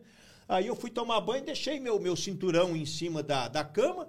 E tô lá dentro do banheiro lá, de repente abordaram um cara com um carro cheio de maconha lá na pista e o filho da puta correu pra dentro do posto. E passou por ali, aquele trupé, rapaz, eu pelado lá dentro, desarmado. Eu falei, agora eu tô fudido.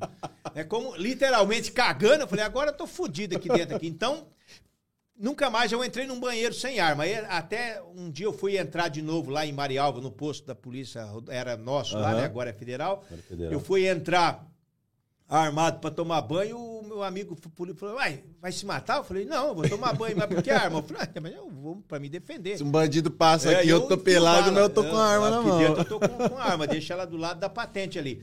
Então eu, eu tenho esse costume. Inclusive, eu. Você pode procurar aí no, no, no- no Google, G1 e o Diaba 4 aí, esses fofoqueiros de plantão aí. eu entrei armado na merda do plenário da Câmara lá e os caras, né? É nada. É, eu entrei, eu entrei armado lá, mas eu não sabia que não podia. Então, aí até um cara falou assim: não, mas o sargento tá certo, é o lugar que tem mais bandido. Mas...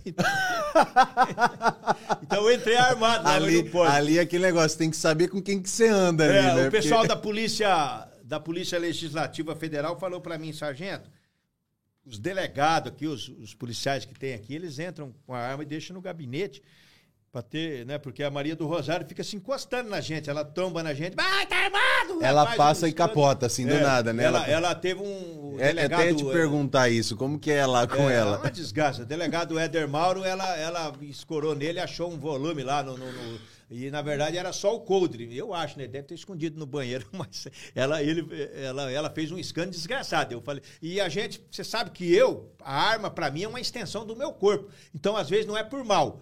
Às vezes eu tô lá e eu puta que pariu, se alguém me pegar eu Você saio de esquece, fininho, né? Já é igual, é igual carteira. Exatamente. Você tá com a entra- carteira no bolso, eu mesmo, mas eu tiro a quando calça. Ela vê, você faz, porque a gente.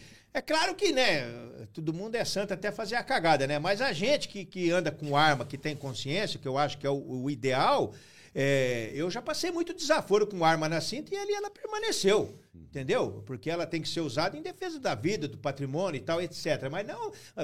Briga de trânsito, cara, teve uma mulher uma vez que me excomungou no trânsito ali, porque eu dei uma fechada nela e tal. Aí ela tava com um cara na garupa e eu ainda, ah, quando ela começou a me xingar, eu falei, desculpa, desculpa, desculpa. Ela, Mas a- mas a Maria- a reação dela, sabe? Ela viu e falou, puta, eu pensei que esse cara ia bater boca comigo. Eu falei, eu tô errado, eu vou bater boca com a É, mulher tá certo também. Mas a Maria do Rosário dá muito trabalho lá? Ah, ela é xarope, mas ela deu uma... uma Dá uma acalmada? Uma acalmada. Que ela tem aquele deram uma- processo, ela- umas esporadas nela. Deu aquele processo com o Danilo Gentili lá. Exatamente. Tem, um, tem, um, tem uma menina, eu, eu até perdão por ter esquecido o nome dela, mas ela é de extrema direita. Ela, ela teve no aeroporto, ela encontrou o, o Zé Guimarães, que é um deputado do PT, Uhum. e ela pediu para fazer um vídeo com o Zé Guimarães e ele tem um apelido de Capitão Cueca. E aí, porque pegaram o dólar lá na cueca do é. assessor dele. Aí ela foi fazer o vídeo, ele achou que era uma fã, e falou: ah, estamos aqui com o Capitão Cueca. Ele, Capitão Cueca não, Capitão Cueca não, e tal. Aí tá. Enfim, essa menina foi me visitar lá na Câmara. Chegou lá, eu tratei ela bem, né? Primeiro que ela é bonitinha também. Aí tratei ela bem pra caramba.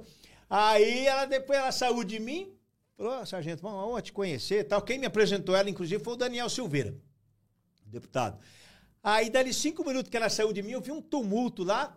A minha, a menina sendo presa, porque tinha embolado com a Maria do Rosário. Eu falei, puta, mas não deu, não deu nem tempo. Nossa, já pensou Então, o assim? Daniel Silveira, mesmo quando ele brigava com a Maria do Rosário, ele levantava as mãos assim, dá pra ver que não tinha agressão, porque ela fala que você agrediu ela, sabe? Não, é, tem É, vários então, vídeos que ela do nada ela toma. Meu Deus! É, então. É, ela vira e começa aquela gritaria, aquele fuzuê Exatamente. E- todo. E eu tive um, eu tive um contato com ela que eu não, não gostaria nem de ter tido. Eu cheguei no elevador é, privativo dos parlamentares e ela estava do meu lado. Quando Hum. a porta abriu, ela falou: Pois não, deputado. Eu falei: Filha da puta, eu queria que ela tivesse me xingado para me embolar com ela. Ainda, ainda é educado esse diabo.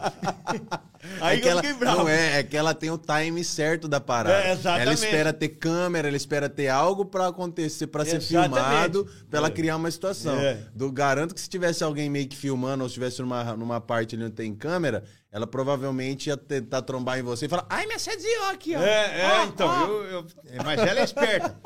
Mas, mas então, isso aí pra nós é, é- é- Até eu tive um enrosco lá com o pessoal lá, mas não era propriamente um, um deputado. Tinha um deputado do PT, mas foi assim, ó.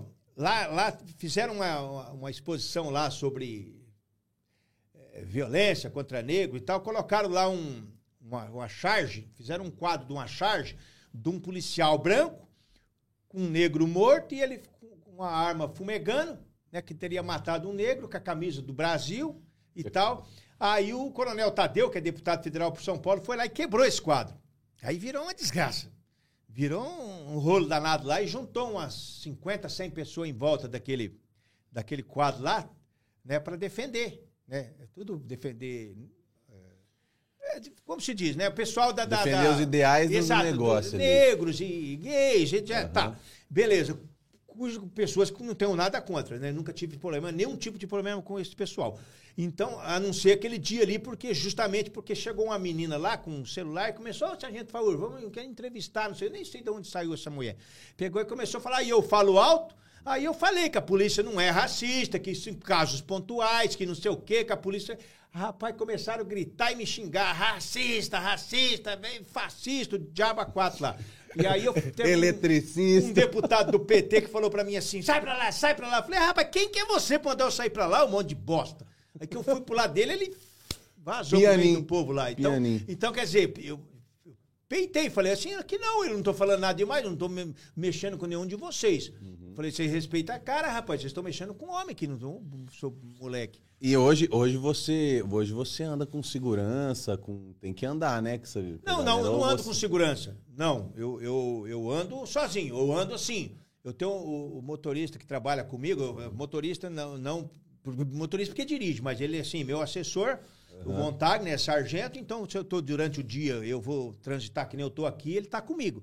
Mas agora, à noite, ele me deixa em casa, ele vai cuidar da vida Aham. dele. Eu vou, pego minha caminhonete, vou lá na casa de um amigo, eu vou para tudo quanto é lugar, eu vou sozinho com minha E aqui família. em Maringá mesmo, onde você anda na região, o povo te adora, né? O pessoal O gosta. Eu- eu- eu- Só ó, se você for lá pra UEM, aí o povo vai começar. Não, essa, é- essa, é- bom, eu não, eu não fui também, mas para você ter uma ideia, por exemplo, ó, a, a grande vantagem é que até agora quem gosta de mim se manifesta, quem não gosta tá ficando quieto, graças a Deus. Então né? é, Tranquilo. então não tá, porque eu também não vou, por exemplo, se tiver uma manifestação do PT ali, eu, à esquerda, eu posso até passar, se tiver meu trajeto, passar de carro e lá, mas eu não vou ficar sassaricando lá. Ah, pra- não, pra claro. pro- eu não vou. Ali vai. É. Ah, ali então, quer dizer, é, né, pra quê, né? Então, agora, a não ser que eu seja lá politicamente, que eu já vá lá pra contrapor.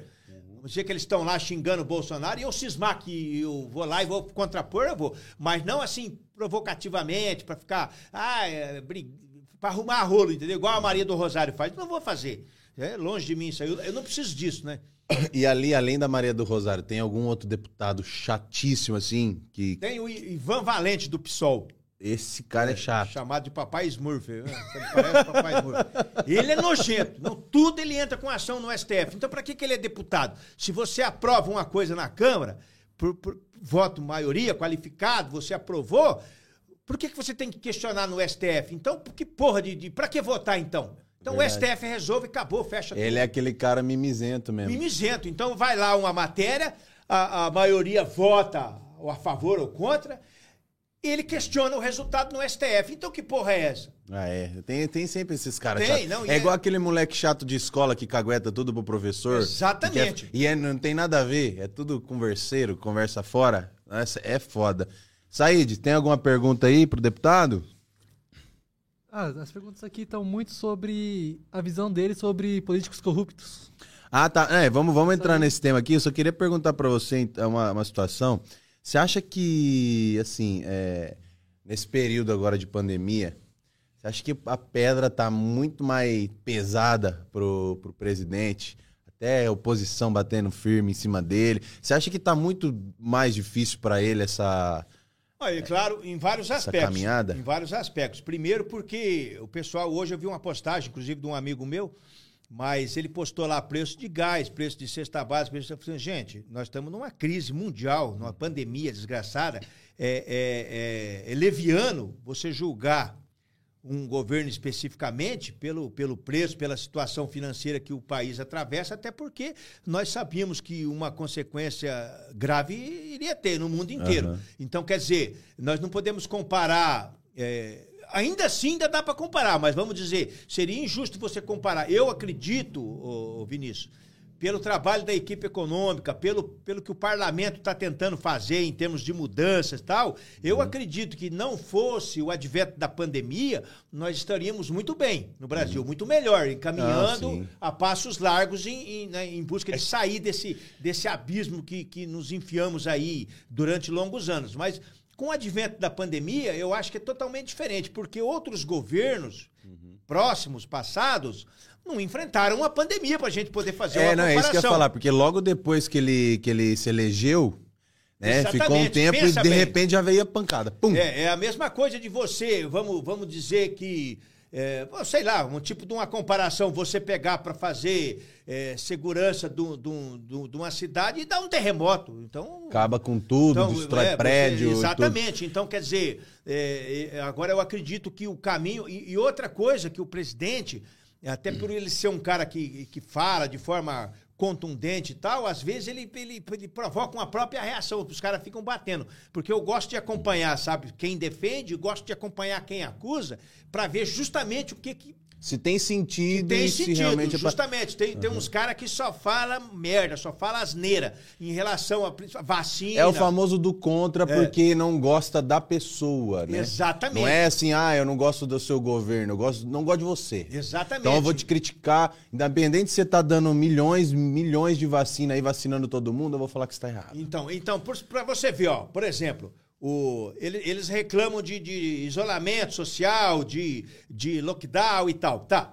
Não vou criticar ninguém, mas, por exemplo, todos os prefeitos e governadores que fizeram, se tivesse assim uma, uma eficiência tão grande como eles pregam, nós não estaríamos com esse número de, de mortes. É, ele, é- ele é estão totalmente contra esses decretos. Ele- ele é né? contra, Você, então. você também? Sim, sim. Eu sou contra. Olha, eu sou contra o seguinte. Eu, eu acho que. Eu, eu acho que nós temos que ter alguns cuidados, né? Claro que nós temos Uhum, sim. que ter sim, a pandemia é real. Inclusive aqui, tá, pessoal? Pra galera que tá assistindo, antes, né? A gente sempre, todos os convidados que vêm, a gente sempre higieniza microfone, higieniza o lugar. Tanto que nós aqui, ó, nós estamos numa distância segura pra conversar, bater um papo. Sim, então- Eu, graças a Deus, nunca peguei Covid. Você tá vacinado? Eu, eu peguei o Covid, Você pegou? peguei o Covid, eu peguei em dezembro, então eu tenho o anticorpos, mas como se diz, né? Diz A gente não sabe, né? É, não- então a gente não, não abusa. Mas como eu disse, ô Vinícius, eu, eu, eu sou um cara assim, ó. Eu, eu não gosto de abusar nada, eu sou cumpridor das leis. Por exemplo, eu não sou cara de ficar batendo perna de madrugada para as ruas, entendeu? Mas eu vou falar para você, se eu precisar, por um motivo ou outro, sair da minha casa 8, 9, 10 horas da noite, eu vou sair, tá? Não tem decreto que vai falar que eu não vou sair. Até porque. É, até né, porque um decreto, se você for parar pra ver mesmo na, na- em termos, é inconstitucional. Exatamente. O decreto ali tá Agora, amamentando para nós cumprirmos eu- eu- uma questão ética. Eu saio da minha casa, por exemplo, para ir na farmácia, a pé, tá 200 metros, 300 metros, eu saio sem máscara, com a minha máscara no bolso. Quando eu estou chegando na farmácia, eu coloco a minha máscara e entro em respeito às leis As vigentes pessoas, e as pessoas. questão ética, Mas eu né? não tenho porquê, eu, 10 horas da noite, eu estar andando na, na, na esquina do centro esportivo com a máscara na cara, pelo amor de Deus. Porque eu não estou encontrando nenhuma viva alma. Então, quer dizer, eu acho que tudo tem limites, entendeu? É a mesma coisa daquele meme que os caras falam, a polícia vai enquadrar o cara, o cara fala, não, não, não, eu sou retardado. Eu falei, então prova. Agora eu todo- uso máscara dentro do carro. Ah, então tá comprovado. É. Entendeu? Então, eu, eu, eu, digamos que eu sou respeitador das leis, mas eu não vou também. Ninguém vai me obrigar a eu ficar das 8 horas da noite até 5 horas da manhã dentro da minha casa se eu não quiser ficar. É, é exatamente isso. A questão de você respeitar o decreto, tudo é uma questão ética, né, da pessoa, mas em termos é inconstitucional. Né? Sim, não não cabe. não- então, dentro do, né? do, do, do que é aceitável, do que nós pudermos fazer, vamos evitar, vamos. Se nós temos que ir 9 horas é, comprar alguma coisa que dê para comprar às 8, vamos comprar às 8 e tal, mas não vamos criar celeumas. Aham. Mas só que também. Mas e a questão da aglomeração da galera? Porque pensa, você já. ah, o tempo no dia, ainda para quem correria, trabalha o dia inteiro, já fica curto. Sim, sim. Aí depois tem o decreto que encurta mais ainda. Coisa Na que do- não dá para entender, porque lá em Brasília, e, e também não quero entrar no mérito, porque as, as pessoas criticam a gente, mas é claro que você tem que pensar também no lado positivo. Por exemplo, lá em Brasília, os mercados são 24 horas. Uhum. 24 horas funcionando. Então você chega duas, três horas da manhã no mercado, ninguém. tem ninguém. É bom você fazer sua comprinha ali e sair. comerciante tá ganhando dinheiro, empresário tá ganhando dinheiro e tá abrindo com. E outra coisa, daí você fala em fazer isso em Maringá, o cara fala que, que você vai explorar o trabalhador. Por isso que nós temos que ter a fiscalização. O que tem que acontecer é geração de emprego. Eles dão a desculpa, sabe do quê? Eu vejo muito desculpa aqui. da- ah, porque o pessoal vai aglomerar em bares e festas. Dá um jeito nisso Sim, aí. exatamente. Agora, Entendeu? eu, por, por- por isso que eu falo, eu não frequento bar, eu frequentei muito, hoje não frequento, não, não- não- e eu não posso ir em determinado local, não posso circular, porque até eu estava na praça esses dias lá, o meu neto queria andar de bicicleta, estava na praça, já era uma meia-noite, que meu, meu neto é mais maluco que eu.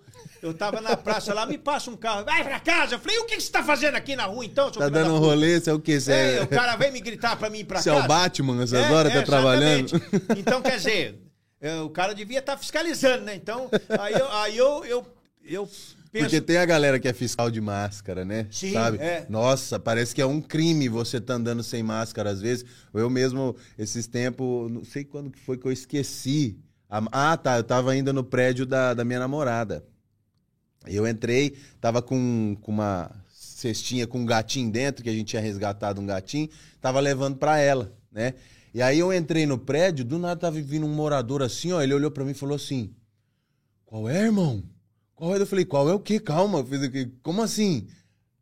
Porra, a máscara, irmão, a máscara, com aquela cara de já noiado, que ele certeza que tava indo aqui e aqui, ó. Dá, Exatamente. no semblante. E- e querendo Qual dar uma é, de... irmão? Olhou pra mim e falou assim. Eu falei, ué, irmão. Falei assim, como assim, mano? O que, que foi? O que, que você me falou? A máscara. Daí eu falei, ah, tá, beleza. Tá. Daí eu percebi, eu falei, caralho, que abordagem louca que esse cara fez Então, em mas é, agora. mas é um pouco, por, por isso que eu falo, é um- é por isso que quando o presidente fala que ele- eles politizaram também o negócio, é um pouco é isso, né? Aham. Porque o cara não está muito preocupado com a realidade dos fatos ali, ele quer ter um motivo para te para te condenar. Agora, a pessoa, se eu tô lá na praça, meia-noite eu saí para passear com o cachorro lá, eu, eu fui lá, e são pessoas, eu tô com pessoas que eu convivo já outras horas. Então, o que que eu tenho que, por que que eu tenho- não posso estar lá? Então, quer dizer, ah, mas daí outras pessoas, quem que vai, o maluco que vai em praça meia-noite, rapaz, deixa eu Não, doideira. É igual o cara pegar você na praia sozinho na areia e falar, vai lá pro mercado, vai pro, pro ônibus, tá lotado. Você tá aqui, você tá... É. Ah, a pandemia, se Deus quiser, né? Tô vendo que a campanha de vacinação aqui no Brasil ela é muito boa, uma das melhores do mundo.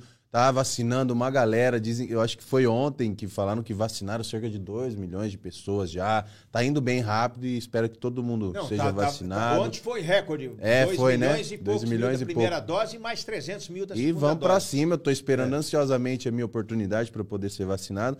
O importante também é vacinar. O povo fica aquele negócio, né? De, ah, porque aquela vacina ali é ruim, aquela ali vai te dar não sei o quê, diarreia, não sei o que, passar mal, não dá adianta porra nenhuma. Importante é Por vacinar. isso que aquela tem uma atriz, uma, uma atriz é, é, global que é, foi num determinado ponto de vacinação lá no Rio de Janeiro e quando tinha determinada vacina que estava sendo aplicada, ela refugou, foi procurar outro lugar. Isso aí não é aconselhável. Eles não são os, os bichos, né, que, que gosta de ficar impondo moda pra gente. Então, por que que ela É verdade. é, fez um, é, é seletiva, né? Então, quer dizer, a pessoa tem que pensar um pouco, porque eu não, não- se o cara achar que não deve tomar determinada vacina, pra mim é um direito dele. Só que também não fico com futrica falando merda, entendeu? Mas pegar o Covid também depois, tem a oportunidade de tomar e falar, não vou tomar. Depois pega o Covid e não fica enchendo o saco também. Exatamente. É Essa que porque os- o, o, que, que o pessoal. Maringá eu vejo como um, um- Por mais que tenha lotado muitos hospitais, virado um caos, Eu vejo né, os políticos aqui muito preocupados mesmo com a galera, né? Correndo atrás, tudo. O do Carmo teve aqui, a gente bateu um papo Meu sobre amigo, isso do Carmo é também. meu amigo. Um cara. Não, é que nem eu falo, ô, ô, Vinícius. Então, é, esse tipo de. de, de, de- eles, eles- colocaram um pouco de ideologia na- na- na- nas coisas também, aproveitaram para dizer que isso aqui é certo e isso é errado, isso aqui a esquerda aprova, isso aqui ela não aprova, isso aqui quem faz é genocida, é monstro. Então você tem que ter um pouco de cuidado com isso aí também, tá? Porque é, o Bolsonaro sempre falou, e eu também friso isso daí, eu estou numa posição cômoda para mim, se, for- se você for analisar, que eu sou deputado, eu tenho meu salário garantido, já tinha como sargento da reserva da polícia, ou como da ativa, depois fui para a reserva. Então, quer dizer, dif- é bem diferente eu chegar aqui e falar alguma coisa do cara que depende de vender um pacote de mandioca, do cara que depende de trabalhar e não está conseguindo trabalhar. É bem fácil falar para você, fecha, fecha o teu comércio e vai pagar as suas contas com o rabo. Então, quer dizer, é fácil. Você entendeu? Então, eu, eu até estava pensando em, protocolar um projeto, aí os caras falaram, não, você vai arrumar confusão à toa. Mas, por exemplo, é, a partir do, do, do, do, do- do momento que o projeto for aprovado, todo, todo é, é, chefe de executivo, seja ele federal, estadual ou municipal, que decretar lockdown Uhum. né, na sua administração, passa a ter o seu salário descontado na proporção dos dias que o comércio ficar fechado. Ver. Nossa, vai virar um furdunço lá, hein? Fecha o comércio 15 dias, você fica 15 dias metade do seu salário só, porque é muito fácil você fechar comércio e o seu tá caindo na sua conta todo mês. É muito fácil, né? Aí eu também fecho. Fecho qualquer merda. Aí vai pra cima. Então, mas então tem que ter um pouco de, de, de consciência também de falar assim, não, vamos. Pô, É muito fácil falar quando você tem garantido. sim, né? exatamente. Aquele negócio do, ah, não, fecha que vai ser melhor pro povo. Como assim? E Você tá eu, diretamente. Eu, particularmente, eu sou cobrado também. Eu tô no trânsito, o cara para, fala, "Ui, mas, É, mas temos é- que trabalhar e tal. mas só que eu. Você tenho que- depende de outras canetadas Exatamente, também. né? eu não posso simplesmente chegar e falar, ah, o prefeito é filha da puta, o prefeito. Não, não é assim. Também tem a função dele, tá cumprindo, a eh, tem o pensamento dele, tem quem lhe, lhe- lhe informa, mas particularmente não concordo. Aham. Dentro Não, de todo o respeito sim. democrático. Ó, tem um cara aqui, ó, falando, Leandro falando assim, ó. Fala pro Faur convidar o presidente Bolsonaro pra ir no Vibe quando ele estiver em Maringá. Ô, louco. O presidente Bolsonaro nunca veio pra Maringá, né? Veio, Já veio? veio, eu tive com ele aqui no. no- no- Quando? Foi na, na- mas na- Não, presidente não. na- Ele não era presidente não, ainda. na pré-campanha. Ah, na Ele teve, pré-campanha. comigo, ele teve comigo aqui na, no, no Unicesumar. Tivemos ali na, na, na segunda SFAEP, que é a Escola de Formação de, de, de- de Praças ali, é, né, naquela região do, do- da praça de patinação ali. Nós tivemos com ele ali. E tivemos. Aqui na. Fizemos um, uma espécie de um comício um, ali na, na, na Praça da Catedral. Foi bem bacana. Legal. Nossa, o dia que ele vir pra cá de novo, ainda mais como presidente. Eu tive em Londrina com ele, né, naquele, na- no dia anterior. Aí pernoitamos lá e de manhã nós viemos. Eu vim na van com o presidente ainda, com o candidato na época. Ah, né? que, que bacana. Conheceu, viu, gostou de Maringá? Gostou de Maringá, muito. Viu a catedral ali, falou, Sim, nossa, é cara tem- 10. vamos dar tiro aqui, ó, vamos dar tiro aqui. É, ali- imagina um atirador de elite ali só pra pegar vagabunda. vai lá de Nossa, você é louco, a catedral é perfeita. É, perfeito. Perfeito, tá com o cara ali em cima. Você viu aquelas fotos de quando tava construindo a, a catedral que tem um pedreiro que tava em cima da. Ele no, no topão, assim, ele tirou uma foto assim, corajoso, vamos coloca ele ali, ó. Só mirando, vê vagabundo andando assim, ó, fazendo coisa errada, só dá, só dá-lhe, dá-lhe, dá-lhe. Bom, vamos ver aqui se tem mais alguma coisinha aqui na. Coisa pra gente partir pras.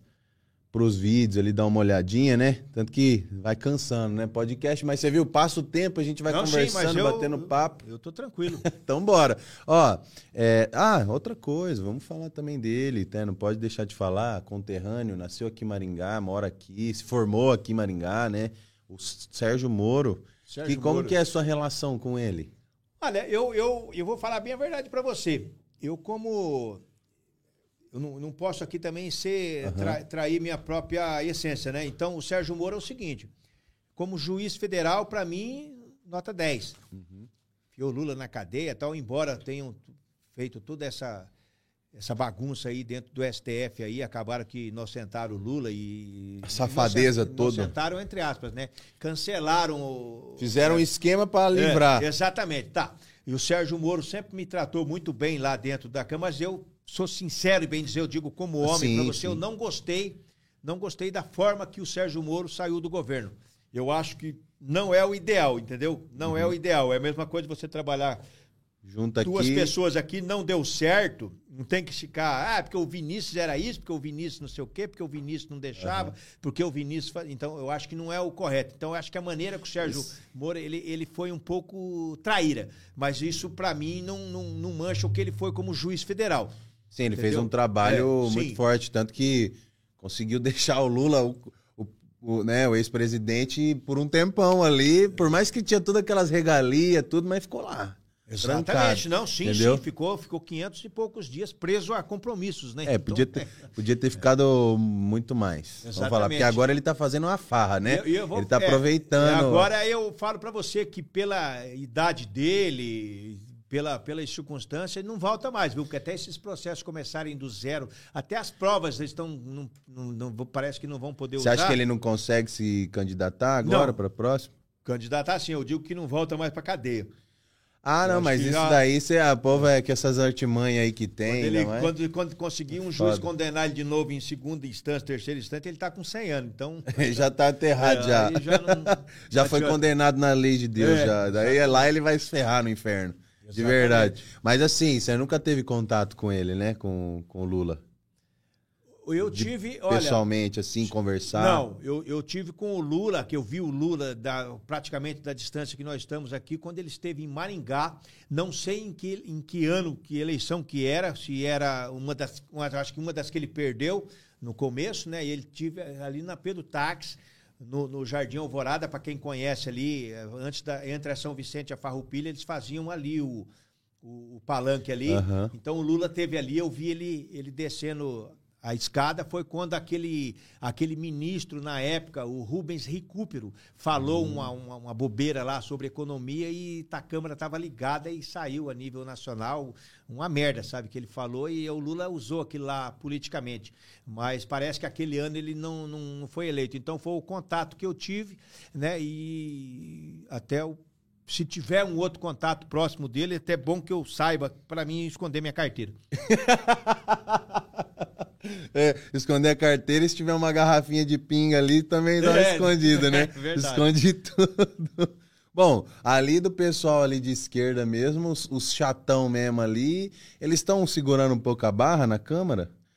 Ah, eles estão aproveitando muito essa, por exemplo, eu acho que eles aprenderam agora a palavra genocídio, então eles usam ela mil vezes Mil por dia. Chega a dar, dar diarreia na gente, mas enfim, eles têm, eles batem, como eu disse, eles são muito articulados, então eles batem sempre. É, eu acho que ele- na reunião que eles devem ter entre eles lá, eles devem falar hoje nós vamos bater tal assunto. Então todos que vão para a tribuna fala isso. Torna-se Eles já vêm com um foninho de ouvido falando assim, ó, fala, lembra É, da palavra vamos, é, genocida. vamos, vamos fazer isso, Genocida. vamos fazer aquilo e eles batem, batem, batem. Depois da noite a Globo bate, bate, bate. Então, quer dizer, eu, os caras estão falando aí do, do- da- dessa motociata do Bolsonaro aí tá no, no Guinness Book e tal, tá, enfim, mas o que eu quero dizer é o seguinte, ele pode ser até que não esteja, mas pode ter certeza que no Guinness Book o presidente Bolsonaro vai ser o cara que mais apanhou na história da humanidade, em termos de- de- de bater nele tanto dentro do plenário Aham. como na, na, na, na- na mídia, na Rede Globo, porque o cara, todo dia eles arrebentam esse cara, rapaz. Eu não sei como é que esse cara consegue ainda ter força. Eu admiro isso nele, ter força para poder estar tá, tá enfrentando aí, tá É, trabalhando. ele tá pegando uma barra mesmo, né? E assim, vamos. Porque eu, de vez em quando, você, alguma atitude sua, alguma coisa, você dá um, apanha na internet aí um dia, um dia e meio aí, rapaz, já. Já dá um baque, né? dá um Se o cara manda um xingamento aqui falando que o Vibe Podcast é ruim, a gente já sente no coração assim, ó. Imagina o cara Imagina apanhar ele- 24 horas por e dia. ali é rapaz. fuzilamento. Dele não é um tirinho de, de um tirinho de Taurus, né? Ali é um fuzilamento que ele recebe O diariamente. cara é fudido, E- o cara é fudido. Eu admiro ele. Mas você acha então, você acha que agora em 2022 o, o Lula ele se candidata, mas você acha que que corre algum Então, risco? eu, eu, eu penso o seguinte, eu, eu não querendo aqui propriamente eh, parafrasear o, o presidente Bolsonaro, mas eu tenho muito medo do que eles podem fazer em termos de, de, de, de fraude, né? Porque Aham. eu não consigo enxergar, eu penso comigo que isso aí já é um pouco é, a preparação do terreno, essas pesquisas que mostram Lula na frente de Bolsonaro, Lula Ah, empatado não, com mas você- quando você mistura Globo com. Então, então, eu acho que isso aí eles estão preparando um pouco para lá na frente. Se eles roubarem, a gente fala, ah, mas a pesquisa já indicava. Porque não é possível que a gente encontre tanta gente para votar num cara desse aí. Um cara que todo mundo está vendo que, por mais que o Sérgio Moro tenha usado de, de alguns expedientes, talvez que juridicamente não são aconselháveis, tinha provas de que ele realmente. eh, se- e outra, ele responde outros N processos aí de, de, de corrupção também, de, de, Aham. de, de favorecimento, é, roubou e deixou roubar, entendeu? Quer dizer, então esses dinheiro, tudo aí é. é- aonde que, que como que fizeram acordos para devolver o dinheiro e tal se não teve corrupção aí vem a, a Gleisi falar que não teve corrupção na Petrobras Ah, né, não. Ela é uma outra, uma outra pessoa difícil, né? De lidar. é muito difícil Ela tá lá também, ela, Ela fica tá lá, causando. ela- Ela, ela- causa também, né? Ela tá lá. Um dia ela falou assim: é, o Lula se encontra numa cela fria. Eu falei: leva uma coberta pra esse filho da puta, então, cacete. É, fazendo eu nunca drama. vi tanto defender tanto. e- e- mas ali não é uma questão nem de, de defesa. Parece que ela. Não sei, ela vê ele como um ídolo, master, como um deus. É muito Ele- ele- doido, né? Eles enxergam isso assim mesmo, viu? É, é um Eles veem ele que- como um deus mesmo. Ele é um negócio meio que assombroso, assim, né? Como que é um cara que. Cê é louco. é, que se ele cagar, a merda dele é santa. Então. Eles relam na mão, assim. falam, É, eles "Meu falam assim: bendito seja a merda bem- do Lula. Vamos ver aqui, ó, algumas perguntas do pessoal que tá mandando, ó. Rodrigo Fernandes tá mandando assim, ó. Fala, Sargento Faur. Sou PM aqui do Paraná, trabalho em Almirante Tamandaré. Manda um abraço para a galera aqui, estamos contigo. Um abração pro pessoal de Almirante Tamandaré, pra Polícia Militar, Polícia Civil também, operadores de segurança pública, Almirante Tamandaré. Tamo junto. É, a Polícia Militar, Polícia Militar precisa de, eu, eu falo a nível de Paraná, mas isso quando eu pode se ampliar para nível de Brasil. Precisa de valorização, precisa de valorização. É, eu sempre falo, Vinícius, um- um- uma viatura, eu dou sempre esse exemplo prático. Uma viatura da Polícia Militar te atender na tua casa, uma ocorrência na tua casa, independente do tipo de ocorrência, chegarem lá dois policiais é, cansados, sem, sem uma carga horária definida, trabalhando além do que suas forças, com a viatura capengando, com mal remunerados. Correndo chegar- risco de vida. chegar dois policiais lá é, com seus salários dignos, horário condizente com o que o corpo humano aguenta, com uma viatura boa, impecável, armamento impecável, o atendimento será totalmente diferente. Com Não tenha certeza. dúvida nenhuma. Então, quando você fala em defender a Polícia Militar, a Polícia Civil inclui também, e outras categorias, mas estamos falando de segurança pública, porque eu sou o oriundo. Quem tá na praça é, mesmo oriundo da segurança pública. Então, você quando você fala em, em- em tratá-los com dignidade, em, em- lutar pelos seus direitos, você está lutando é, é, por tabela pela segurança pública. Uhum. Pode ter certeza disso. Você vê muita diferença, assim, na, na- nas polícias, assim, do Paraná, por exemplo? Você acha qual que é a questão de valores? Você acha que é muito injusto os valores, assim, da- do- dos salários dos policiais? Financeiramente? Financeiramente? Pa- Paraná está num médio, está num nível médio de salários a nível de Brasil. Tem muitos estados, inclusive São Paulo, que é o estado mais rico do Brasil, que o salário é pior do que o Paraná. Eu, eu até me, me, me, né, E a marginalidade também, a Sim, criminalidade lá é muito Rio de maior, né? Rio de Janeiro, a criminalidade, uma verdadeira guerra que eles estão vivendo, lá o salário menor. Acho que Minas conquistou bastante coisa, né, através de trabalho muito político também, subtenente Gonzaga. Eles entenderam bem antes que, que eles precisavam de representantes dentro da, da É porque Câmara não adianta Federal, nada você ganhar dois, que, né, sei lá, quanto que é um salário de um policial ali que sobe morro, que isso, que aquilo, ganha 3 mil reais por mês. E é isso aí. Como que o cara vai trabalhar com eh, ainda mais armamento, que às vezes tá. que eles têm que tirar do próprio bolso pra arrumar carro, E- e- armamento? e- que o cara vai e subir pra- o morro. E, pra- e- e, inclusive, para pagar, pagar advogado em caso de um confronto aí, onde que. O Estado é, não- E agora mesmo teve lá, infelizmente, essa, a morte de uma, de uma jovem senhora grávida e tal, que, que, que foi vítima de, de, de bala perdida de um tiroteio lá.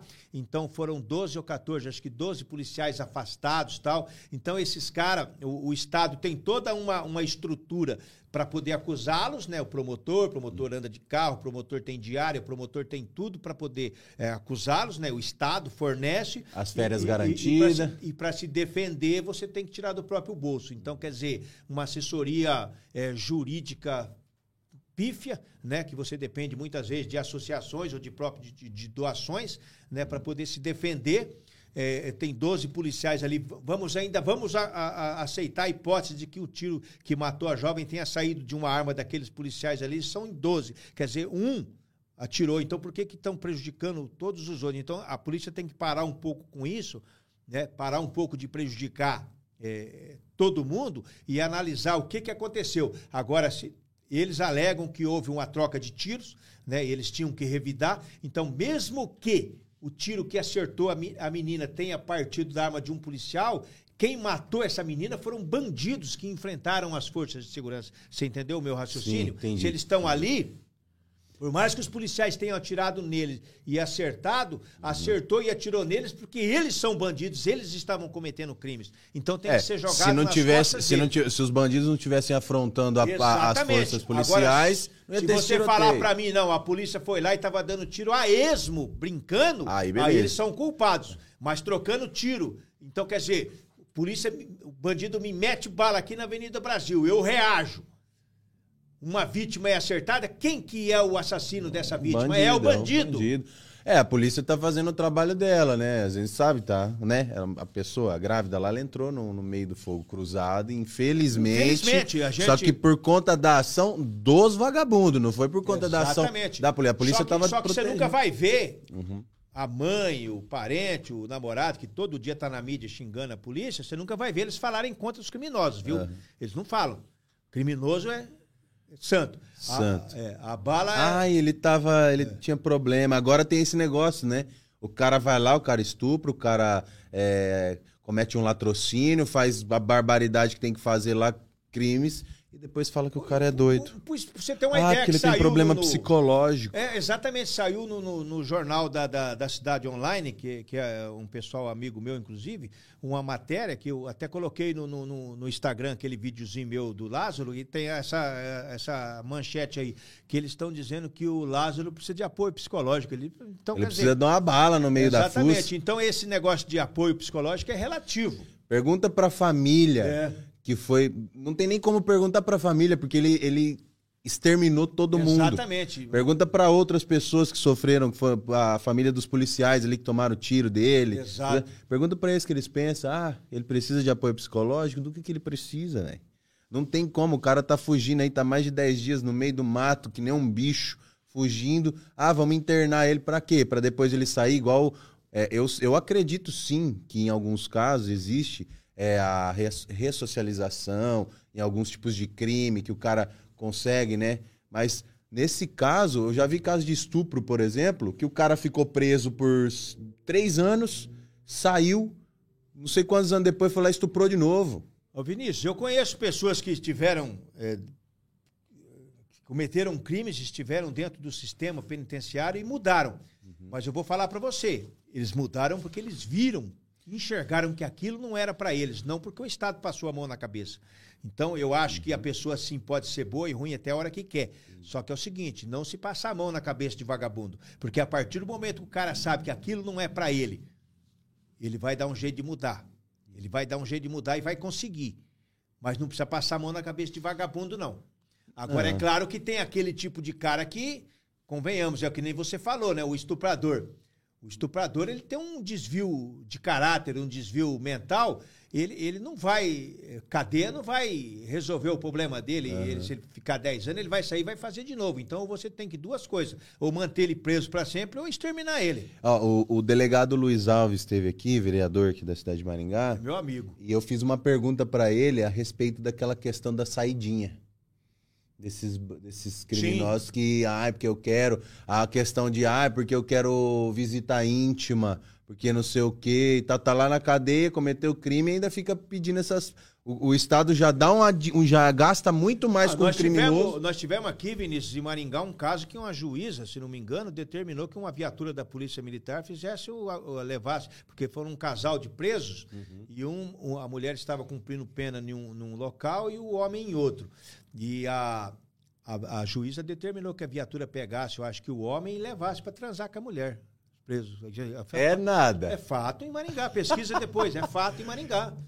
E Eu, quando Usar- eu vou transar, eu tenho que ir de Uber. Nossa, velho, não acredito, Fato, é verdade fato. isso. É, vai. Ela determinou, ó, pega ele É. lá, leva lá, eles É, vão lá dar como uma. Eles, como eles tinham, segundo ficou comprovado nos autos, eles tinham um relacionamento afetivo e eles foram presos furtando, ele dando cobertura e ela furtando em lojas, furtando muito celular, diariamente, 10, 20 furtos. Aí eles tiveram presos, aí eles, acho que através de advogados, eles pediram que, como eles, como o preso tem direito a uma visita íntima de quem está aqui fora entrar, como a, a, a íntima dela está em outro presídio, eles tiveram que pro- providenciar e a viatura da polícia Nossa, Ó, não acredito. Absurdo. Eu critiquei muito na época, É, absurdo. porque pra mim é assim, ó, eu penso da seguinte forma: se o cara tá preso, né, matou, roubou, estuprou, lá tá preso, ele perde totalmente os direitos dele na sociedade. Ele tem aqui. direito a oxigênio, água e comida. Água e ainda comida. Enquanto Beleza. em, em porções Quer mínimas. transar? Transa entre eles lá. ué. Exatamente. Eu, Vai lá. Eu falo pensa- isso. É. Teve uma outra coisa que eu vi, eu vi uma parada que você falou que faz muito sentido. Que o cara tava lá assim, ó, que quando você entra nas penitenciárias, os caras ficam assim, ó, né? Tá lotado, tudo tá lotado, lotado, tá lotado. Ah, não sei o que, aqui só cabe 20 e tem 40, mas se tem 40 é porque cabe 40. É matemático, né? Matemático, É, coube, tá ali. é. Ah, mas a dignidade que não sei o quê. Mas na hora de você matar, estuprar, roubar, fazer qualquer tipo de coisa, você não viu a dignidade do próximo. Então, foi lá até, eu, até eu vi uma frase, eu não sei se é verdadeira também, mas ela tem sentido. Diz que num, num presídio japonês lá, diz que, diz que os caras lá estão tratados a ferro e fogo. Aí diz que perguntaram, mas e os direitos dos presos? Aí o cara falou, opa, direito ele tinha até Exato. o momento em que ele abriu mão disso para cometer crimes. A partir desse momento ele não tem direito, ele só tem deveres.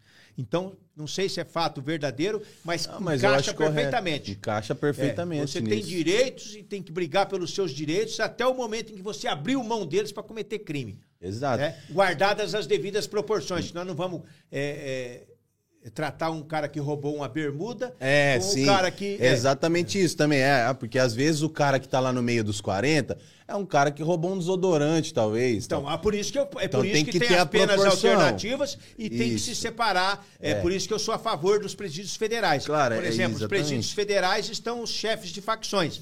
Você não pode misturar um chefe de facção com um bunda suja, porque senão ele vai acabar sendo cooptado por aquele. Mas tem entendeu? aquela questão também, eu não sei como funciona, mas eu acho que eles não devem misturar, por exemplo.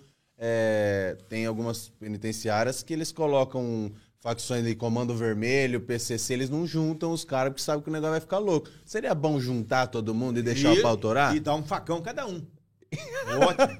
Fala assim, ó, o seguinte, Resolvia o problema da superpopulação carcerária. junta todo É, mundo ali. Porque senão é, fica muito cômodo, porque os jovens aqui fora, eles sabem que se ele cometer um crime. Vou pegar essa aguinha aqui, tá? Pode, fica à vontade. Eu tô tomando essa. É que você não abriu ela ainda, eu vou... Viu? Ele, ele- eles, eles, eles sabem que se eles forem presos, eles vão ficar junto com, com entre aspas, amigos Uhum. né, da mesma facção. Agora, se ele tiver na ideia de que ele vai cair num ambiente hostil, onde ele pode ser esquartejado lá dentro, ele vai pensar mil vezes antes de cometer crime aqui.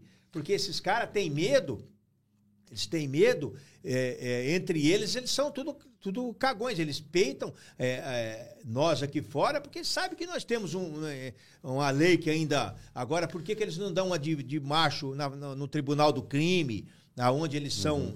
é, Lá eles, sabem lá eles não fazem nada, né? Lá a Exatamente. parada é Por que, diferente. que o cara, por que, que o cara não, não- não- Ele vem roubar aqui para comprar droga? Por que, que ele não vai roubar droga diretamente? Não rouba direto do traficante a droga, Chega né? lá e fala, eu vim roubar o bagulho aqui, porque. Já ou perde os dois braços Então, ou já perde a exatamente. cabeça, né? Que, que tem o, o delegado da Cunha, você conhece o trabalho dele, Sim, né? sim. Agora ele tá muito popular na internet. Inclusive, vê, ele, né? teve- fez contato com o pessoal nosso aí da internet que ele quer fazer um. Tipo um É, é isso aqui É, que ele é, quer fazer é. com você. Mesma Então, é, coisa que a gente tá é, debatendo. é isso. Né? Só que ele vai voltar para essa parada da, da segurança pública mesmo. É muito legal. O delegado da Cunha também queremos você aqui. E se você tiver o contato dele, por favor, pode não, passar. Porque você está apoiando muito, ó. Eu queria até te agradecer, porque você está apoiando muito, muito, muito a causa nossa aqui, que é um projeto que a gente fez com todo o esforço para acontecer isso, para gerar polêmica, conversar, falar sobre tudo e bater um papo com todo mundo, com político, com músico, com doido.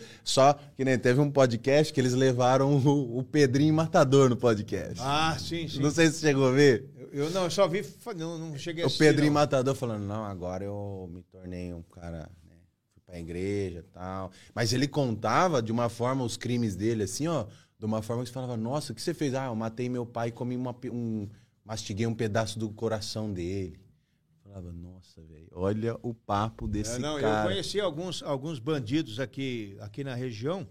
Você está falando do, do, do Pedrinho Matador e de, de- tá. Eu conheci um vagabundo aqui, ele era assassino, e ele teve, fugiu da cadeia algumas vezes, também justiça falha e tal. E uma vez ele estava com um, um- um rapaz, que inclusive era amigo de um amigo meu, eles estavam num sítio, comendo carne e tal, e almoçando, né? E o, esse vagabundo começou a contar o que, que ele fazia dentro da cadeia, como que ele tinha matado as pessoas. E esse rapaz tinha um filho de cinco anos que estava do seu lado. Esse rapaz falou: é nada, é você, então você é o bicho, então, não sei o quê, não sei o quê. Aí ele foi lá, esse bandido, colocou o prato, do lado do prato tinha uma faca, ele pegou e enterrou no, no coração do rapaz. Mentira. Matou na, na, na hora do almoço. Assim, o rapaz- Crueldade total. Crueldade total. O rapaz não sabia com quem estava lidando. Achou que era um cara contando. O Pedrinho Matador, a gente tá falando aqui aleatório, tá? Já vou falando aqui, ó, Pedrinho Matador, queremos você aqui, tá? Espero você aqui.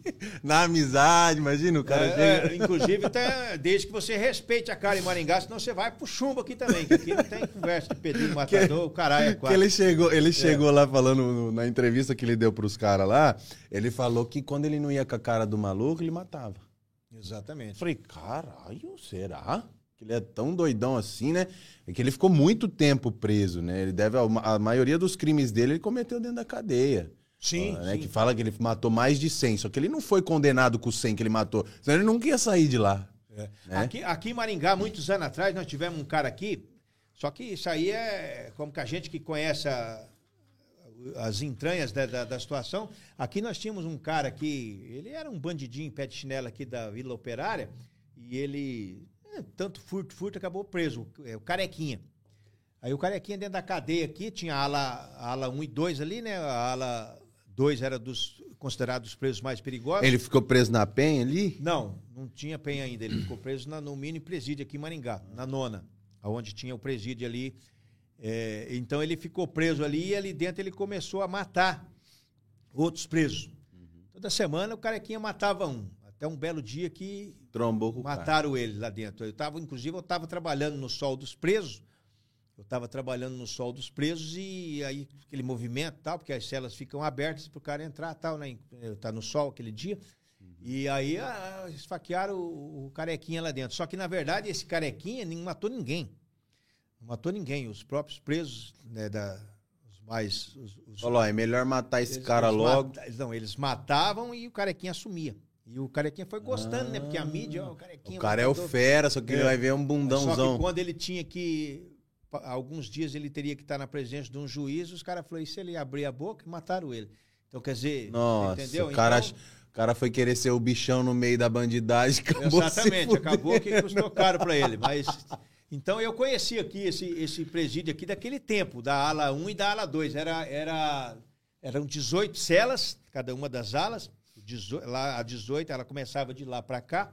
A 18 era considerado o fundão, né? Que é o, o mais lazarento. Joga cara- os fedidos lá. é, o cara mais fila da puta que tava era lá. Então a ala 2 era, era os mais perigosos, a gente entrava para fazer para fazer vistorias lá, busca. Naquele tempo não se falava em agente penitenciário, né? Tinha os carcereiros, tinha acho que quatro carcereiros que se revezavam e os carcereiros pediam apoio e a tropa ia para fazer a as geral que chamava, né, a busca lá dentro. Aí pegava estoque, né? Fala o estoque, é aquelas armas artesanais, faca e tal. E aí um dia o Miguelzinho, que inclusive é folclórico aqui, você já ouviu falar do policial Miguelzinho, né? Do Miguelzinho, cara, Miguel de Oliveira, ele foi vereador. se eu não, nunca ouvi falar, mas sim, talvez eu já tenha visto alguma coisa dele, assim, mas por nome. É, o não- Miguel, não o Miguelzinho era, era, ma- mata- matador também, matava no vento aqui. Então os vagabundos uma vez tentaram fazer uma rebelião ali e nós entramos pra dentro ali. Eu, chegou na cozinha lá, tinha um azulejo branco, rapaz, da altura dessa parede aqui. A hora que ele começou a dar tiro de pistola na cabeça dos caras, o cara chegava, teve cara que subiu aquele azulejo, não sei como Conseguiu escalar. escalou. Ali na- nessas horas os caras escalam, né? Ah, naquela hora ali, eu vou falar pra você. Então ali eu trabalhei bastante ali naquele presídio ali, ali, ali, ali, que eu, fui- eu ganhei muita experiência também por dois aspectos. Pra você ver quem estava preso cumprindo pena ali, e por você ali no, no presídio, quem tá na guarda ali, acompanhava toda a movimentação das. Porque todos os presos na cidade eles iam. Serão entregues ali, né? Então você via todas as ocorrências chegando. É, Tudo. Chegou, chegou os bandidos, ah, esse fez assalto, esse não sei o quê, esse matou, esse. Esse aqui é um bosta. Até um. Tinha dois moleques uma vez, não sei que diabo desses moleques de 13, 14 anos, um achou uma arma do pai e tal, um matou o outro.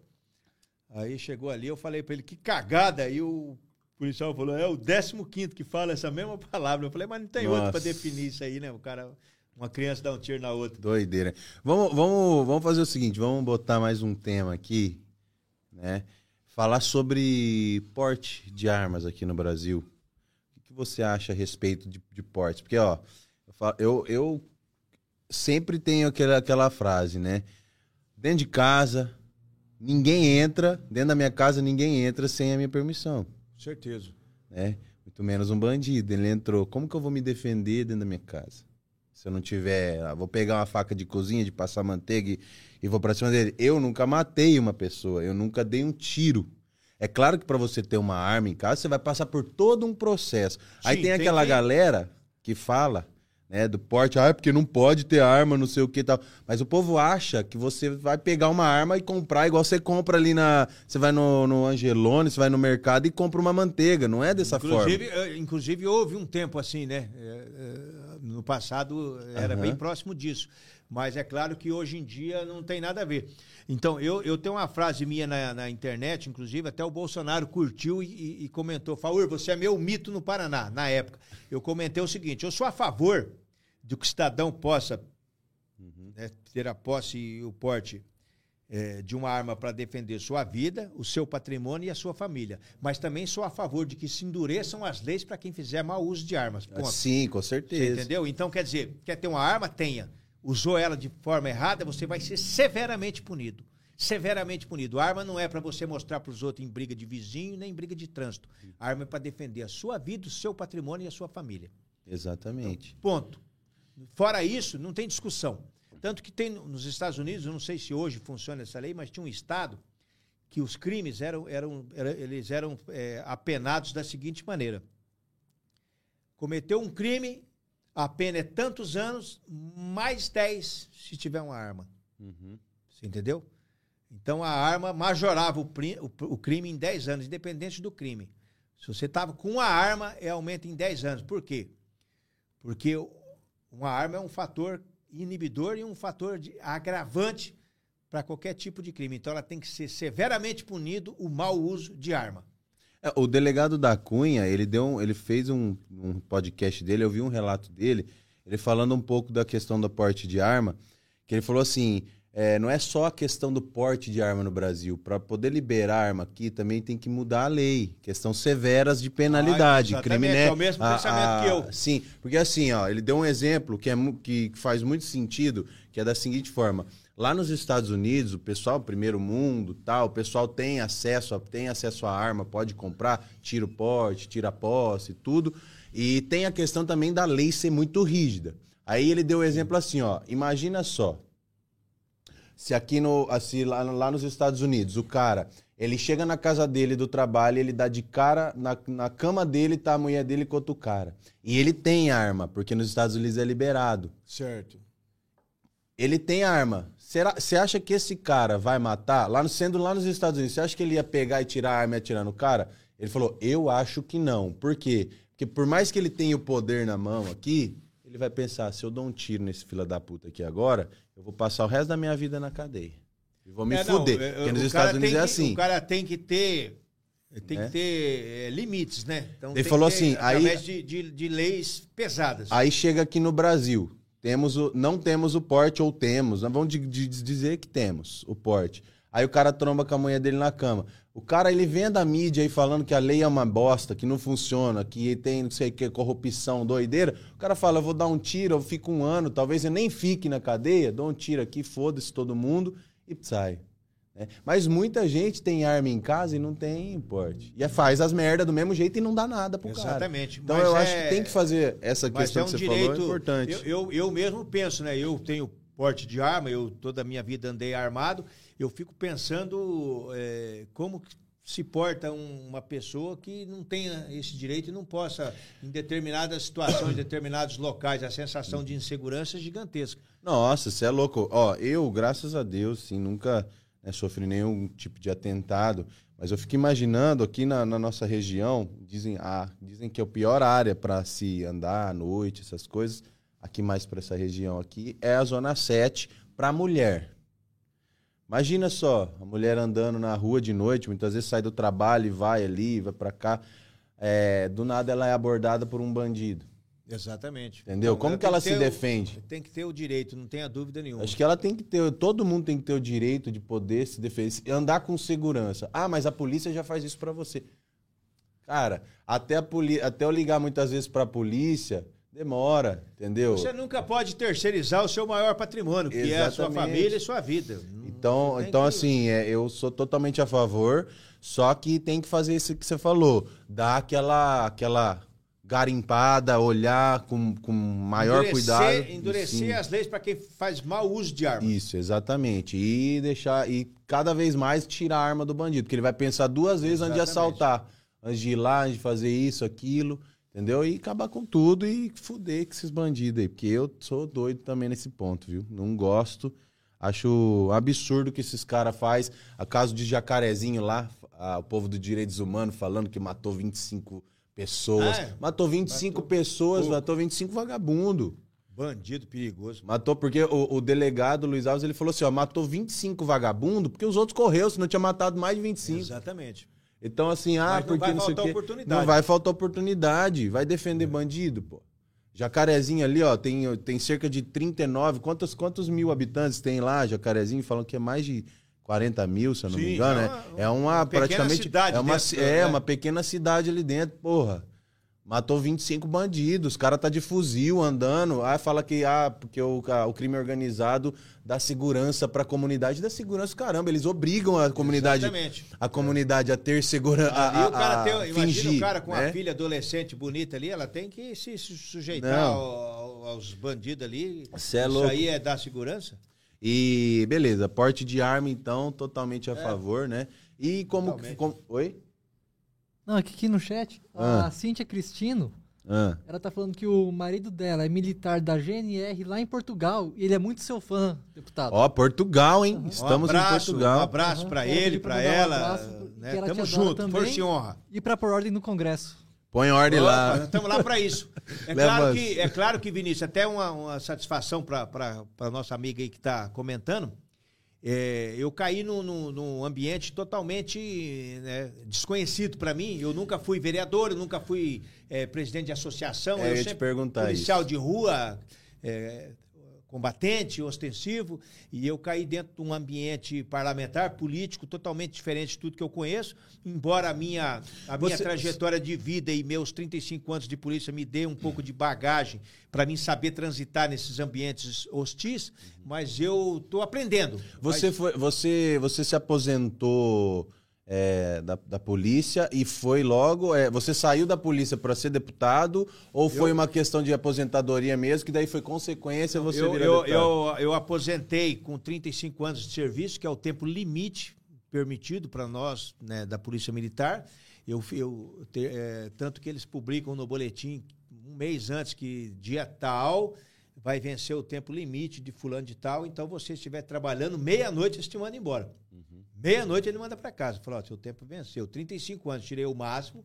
Aí foi em junho, em junho de 2017 e em julho de 2018 eu fui eleito deputado. Então, quer dizer, eu, eu, eu aposentei na polícia obrigatoriamente, praticamente dentro de uma, uma pré-campanha, como se fosse Você hoje. já estava ali trabalhando. Como a... se fosse hoje em relação a 2022, mais ou menos Ah, na mesma sim. época, em junho. Seis meses, mais ou menos. Isso, um ano, um ah, ano. que legal. E ah, lá depois, como que foi a reação do povo ali? Porque assim, você já era uma figura conhecidíssima.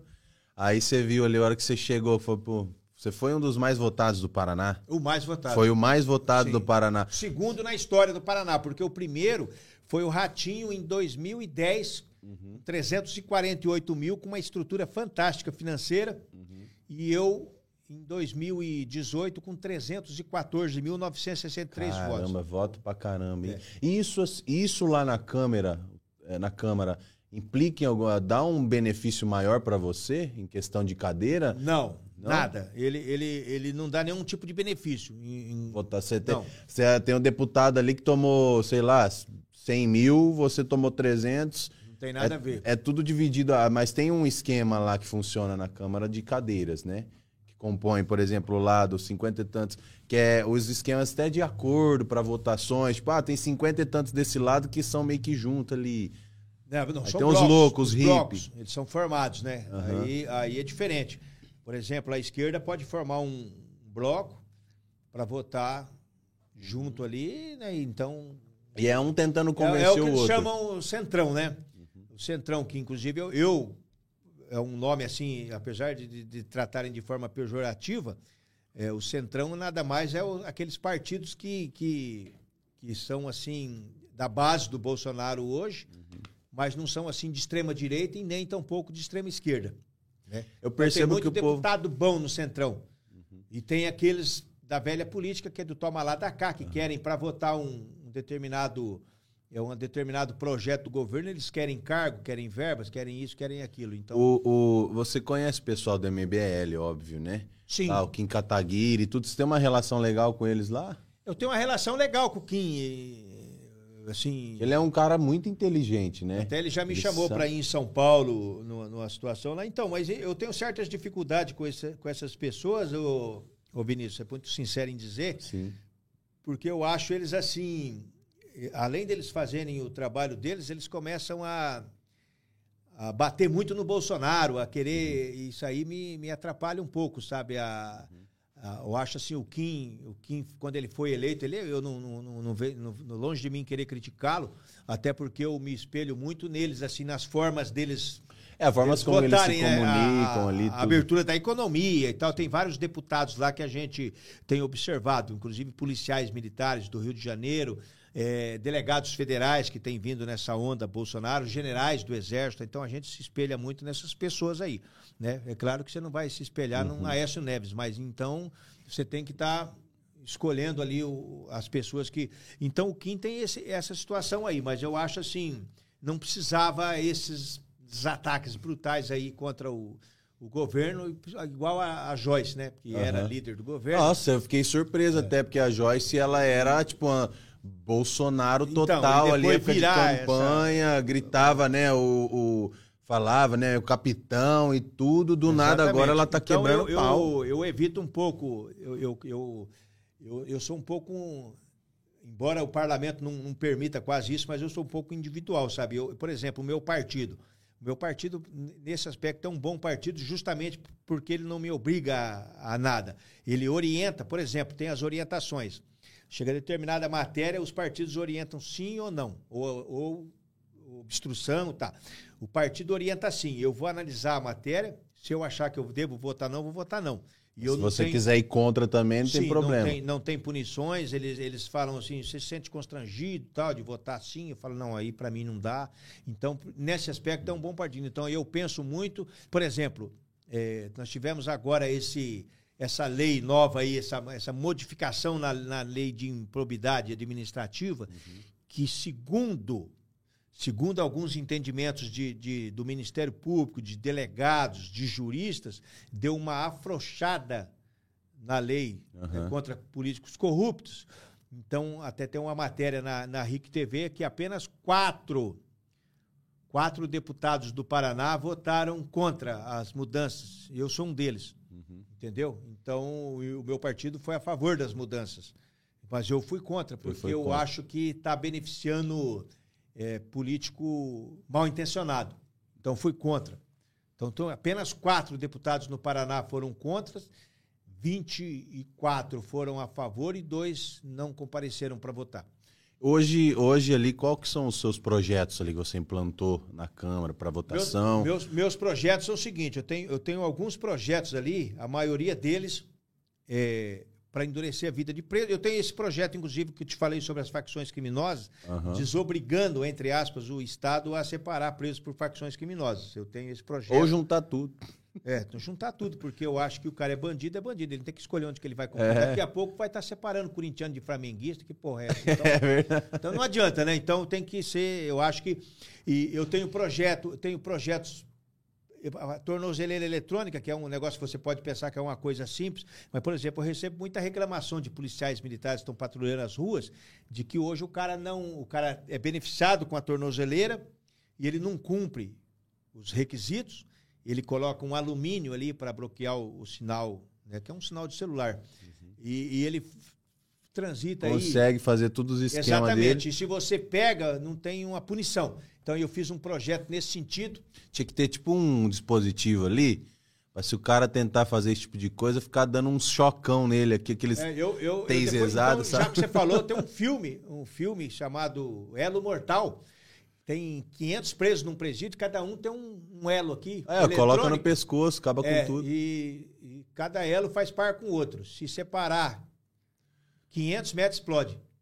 Aí, ó? Então, se um pensou? fugir, tem que fugir com o parceiro dele. Quem Corre, que é? filho, Ninguém corre. sabe. Corre junto. Mas ninguém sabe quem que é, entendeu? Ô, louco, eu nunca Então- vi isso. Como que é o nome do filme? Elo Mortal. É, Elo é- é Mortal. antigo. Então ele, Não, ele- vou assistir. Aí um deles, quando eles fugiram, acharam Aham. lá no filme, né? Acharam lá, os dois fugiram, e um deles entrou no ônibus e o outro ficou pra trás, saiu Hum. correndo atrás. Mas pensa num- ao mesmo tempo que bem. Explodiu a cabeça dos É, bem, dois. bem, bem comédia, mas dramático também. Então, é mais ou menos assim, você falou aí. Mas tá. Então, tenho projetos.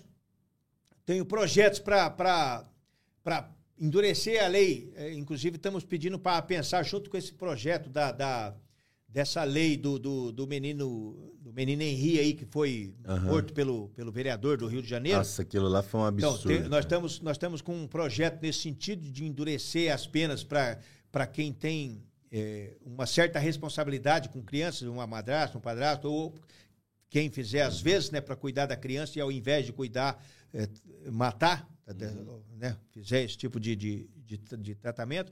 Então, nossos projetos são todos nesse sentido, de Pra endurecer. endurecer a É, lei mesmo. Temos um, um projeto para tornar crime hediondo o roubo à residência, porque é diferente você é, meter um revólver num- numa pessoa na rua e roubar o celular Uhum. do que o trauma de você entrar armado dentro de uma residência, render uma família e roubar. Entendeu? O trauma é muito grande. Você na presença dos seus filhos, sua filha, sua esposa, você ser rendido por bandidos e tal. Então, o, o- até a lei diz que, o- que a residência nossa é nosso asilo inviolável. O bandido entra lá, deita e rola e fica por isso mesmo. É. Então, eu estou aumentando. O que, que significa isso? Transformar em crime hediondo significa que ele terá menos benefícios no cumprimento de uma eventual pena. É, eu acho totalmente favorável. Sim. Então, Tá. meus projetos são todos nesse sentido. Eh, nós estamos trabalhando, eh, e também tem as relatorias, né? Que relatorias são projetos de outros deputados, todos eles são nomeados um relator para ele concordar, modificar ou não com aquele projeto. Então, aqueles projetos que vêm da área de segurança pública que eu, que eu vejo como viáveis, eu, eu, eu, eu, eu endureço ou eu aprovo do jeito que está, pela, Entendi. pela aprovação. Então, o que eu digo para você é o seguinte: nós somos em 513 deputados, então nós temos lá. Começo do, do, do ano já vai, você vai pro- protocolar um projeto, é o projeto número 2.500 e não sei quanto, 2021.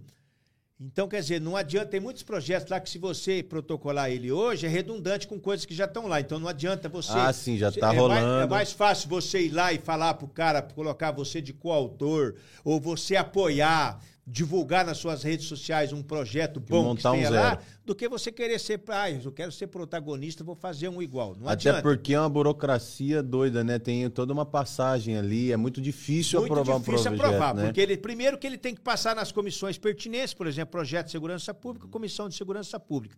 Depois tem que ir para a comissão de Constituição e Justiça. Depois ele tem que ser pautado. É, tem que ter um regime de urgência, tem que ser votado um requerimento de urgência.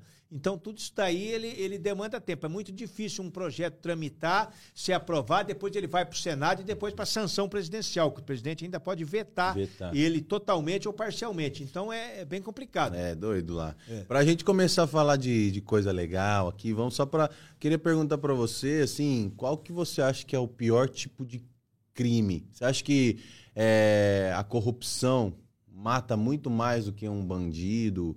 é, tudo, até por conta da... da Não, preju- a- é, sim. a corrupção faz com que prejudique o quê? Todos os sistemas É, ali. nós- sim, né? nós- a corrupção é o seguinte: a corrupção é, é claro que ela é um dos crimes eh, mais perniciosos, até porque. É o que você mais acha, mais... Sim. Tirando aqueles, esses crimes pontuais, Abomina. como o Lázaro pegou lá uma Ah, família, sim, não, matou, sim. o cara pega uma criança de, de 8 anos, estupra e mata. É, são crimes, é, coisas pontuais. Você é, acha que tá todo no mesmo pacote Sim, ali. mas o, o político corrupto, sim, porque aquele dinheiro que ele desviou, ele, ele causa mortes, ele causa sofrimento. Então nós temos aí quantas crianças morrendo aí é, por falta de, de medicamento, por falta de cirurgia, por falta de atendimento adequado, pessoas, idosos que trabalharam a vida inteira e tal, porque o dinheiro foi desviado é, da saúde, né, com fins ilícitos, com- com- não apenas com má gestão, mas com má intenção mesmo, com, com roubo, que hoje é, tem políticos patrimônios gigantescos. Você pode ver, eu também aqui não posso fazer acusações levianas, mas você pode ver que aqueles políticos antigos,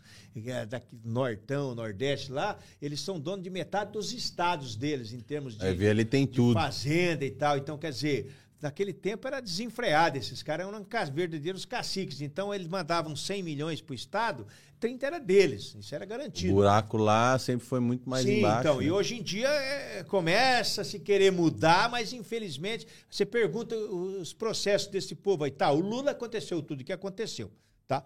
Vamos dizer que o Sérgio Moro lá deu umas pisadas na bola lá e aconteceu o que aconteceu. Favoreceu para que eles pudessem Uhum. dar, o, entre aspas, o golpe. Mas você pode ver, ó, Zé Dirceu, condenado, tá aí passeando. A Gleisi tem problema no STF. O ex-marido dela, eu acho que o Bernardo, não sei das quantas lá. E, e cadê esses processos? Esses processos, Ih, tá o tudo- ministro senta em cima. Tá tudo rasgado, e o tudo Daniel pegou Silveira fogo. tá preso. Porque falou que o pingolim do Faquinha é pequenininho. Ele falou isso, Falou, mesmo? falou, quando você for tomar banho, você vê o seu pingolim, pensa, eu sou um homenzinho, tem que... Tá, ele falou então. aí. Mentira, é nada. Ele é Ó, foda. ali, ali, ali, às vezes, você vê é uma barbaridade ali, tudo que acontece, né? É uma farra.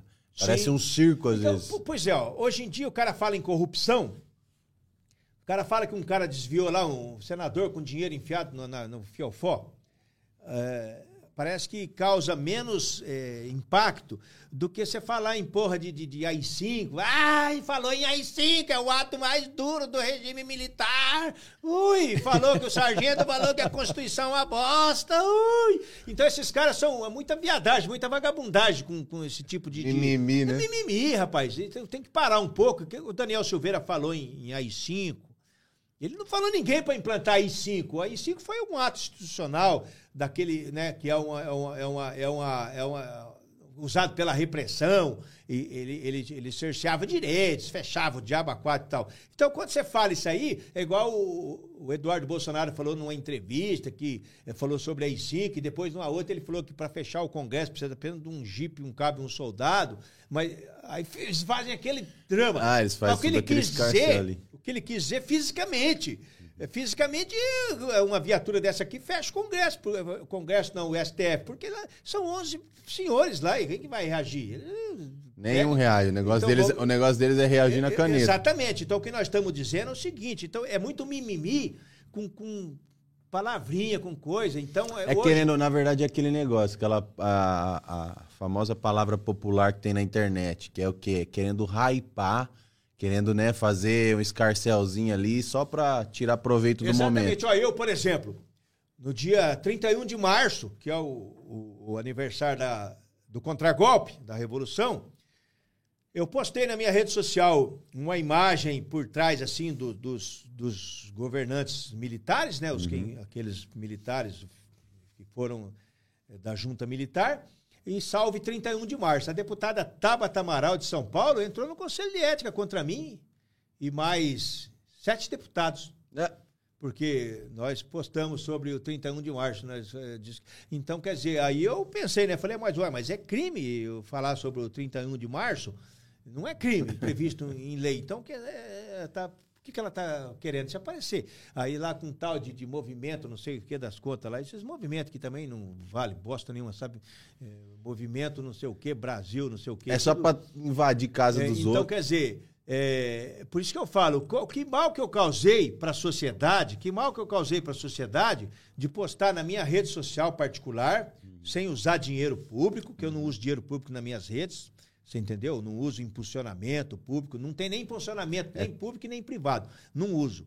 E, mas tem, apesar de que seja um mecanismo totalmente legal. Mas, enfim, o que, tem, o que, que mal causei para a sociedade de postar lá, salve 31 de março, se eu achei, se eu tenho é, é, convicção de que é, se o Exército não tivesse, as Forças Armadas não tivessem tomado as providências que tomou em 31 de março é, de 1964, teríamos é, um Brasil diferente, pior, é, um- uma, uma ditadura do, do- do, né, digamos, da, da, da esquerda, do comunismo e o diabo a quatro. Então eu agora eu postei e eu sou um bandido, então. É, não. Entendeu? O povo é, é aquilo lá, é mimimi. E aí vai lá o povo e gosta de, o cara de xinga o, o Bolsonaro de genocida e não tem nada a ver, porque ele, ele não tem condenação por, por genocídio. Então ele não é É genocídio. que nem se falou, o povo aprende uma palavra nova, começa, é genocida. Aí tinha o fascista primeiro, né? Sim, o que era fascista. nazista, fascista, genocida, Taxista, taxista, é, aí. eletricista, né?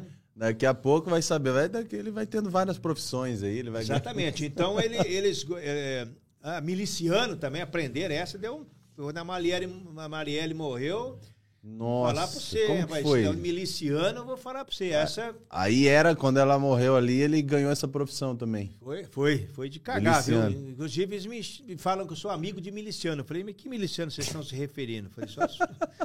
Não, será o presidente da República que vocês estão Ah, falando? esses caras é doido, velho. Fazer o quê? Mas vamos, vamos começar a falar de coisa legal. Quero perguntar pra você aqui uma coisa, né?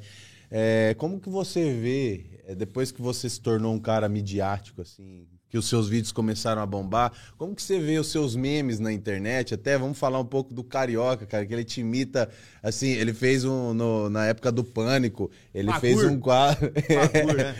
Como, como que você vê o meme, assim, esses memes que o pessoal faz com você? Porque, assim, é, são engraçadas as matérias, você tem um jeito de falar que é muito expressivo, que é, ao mesmo tempo que é algo muito sério, também se torna um pouco engraçado por conta da situação. Como Sim, mas você é, é vê? uma, é, uma forma, é uma forma interessante de se passar um recado, de se mostrar um, Uhum. um ponto de vista, né? E, e- e eu tenho a maioria das a maioria desses memes que estão criando é, na internet a respeito da minha pessoa, eles são de uma certa forma positiva para mim, igual É, então, porque se é, tornou positivo. é, não, porque- se- não, se- não, se mo- não tem muitas. Pode ser até que tenha, claro que tem, mas não tem aquele meme criticando que o sargento. Quando critica. É porque você só foi muito visto porque em vários aspectos era mais engraçado do que trágico. Sim, exatamente. Né? Mas, Então mas era você- uma realidade que nós estávamos. Isso, só que mostrando. criou uma expressão legal, porque o povo entendeu a questão de, pô, é engraçado, ele é uma personalidade forte, só que é casos ali de contrabando, é casos de sequestro, é casos. Exatamente. E você vai lá e fala, ó, pegamos o vagabundo, que nem teve um outro que você falou que foi muito legal, nós vamos colocar alguns vídeos de exemplo aqui, que você fala dos caras que tava fedido, nem tomar banho toma e tá Não, então, mas- pesteou a viatura. Mas, mas é, mas é a realidade. Nós entramos num ônibus e tinha. Até os caras colocou Faur versus o bandido chulezento. O cara tava com um chulé dos infernos. Coloca isso na internet, vamos ver se a gente acha esse vídeo, velho. Então o cara tava com, com um chulé dos infernos. E, e- e- e aí aquilo atraiu a atenção, até pra, pra gente olhar com raiva dele, por estar com uma catinga daquela lá, que chulé não é crime. Só que filha da puta ainda tava carregando 10 quilos de maconha. Então, quer dizer, você entendeu? Acaba que Aham. vira, um, vira um meme, mas eu, como se diz, eu, eu, eu quero ser uma pessoa normal, mas eu não consigo. Não, mas ali você fala o que o povo gosta de ouvir. Porque é, é muito ruim. Eu mesmo não assisto mais TV. Quando você vê televisão, você só vê aquelas notícias assim: homem armado, não sei o quê, bababá, bababá. Aí passa você dando uma entrevista de uma forma diferente, com uma personalidade forte. Você tá falando que eu gosto de.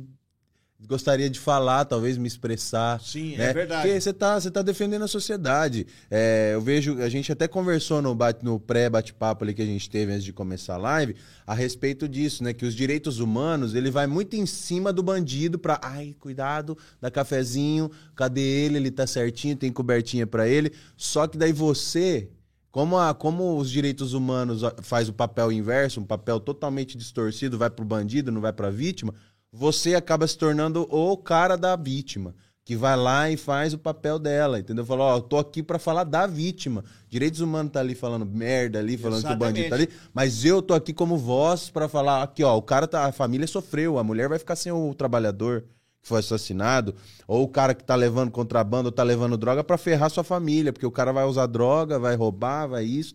Então eu vejo muito isso Então, em você. Então, ô, ô, ô, Vinícius, o, o- eu, eu venho também de um tempo, até pela minha idade, pelo meu tempo de serviço, que as coisas eram diferentes, entendeu? No tempo Uhum. que nós tínhamos uma. Na época da, da- de eleições, nós tínhamos uma preleção dentro do quartel, onde o, o capitão falava assim: vamos encher esse quartel de comunista.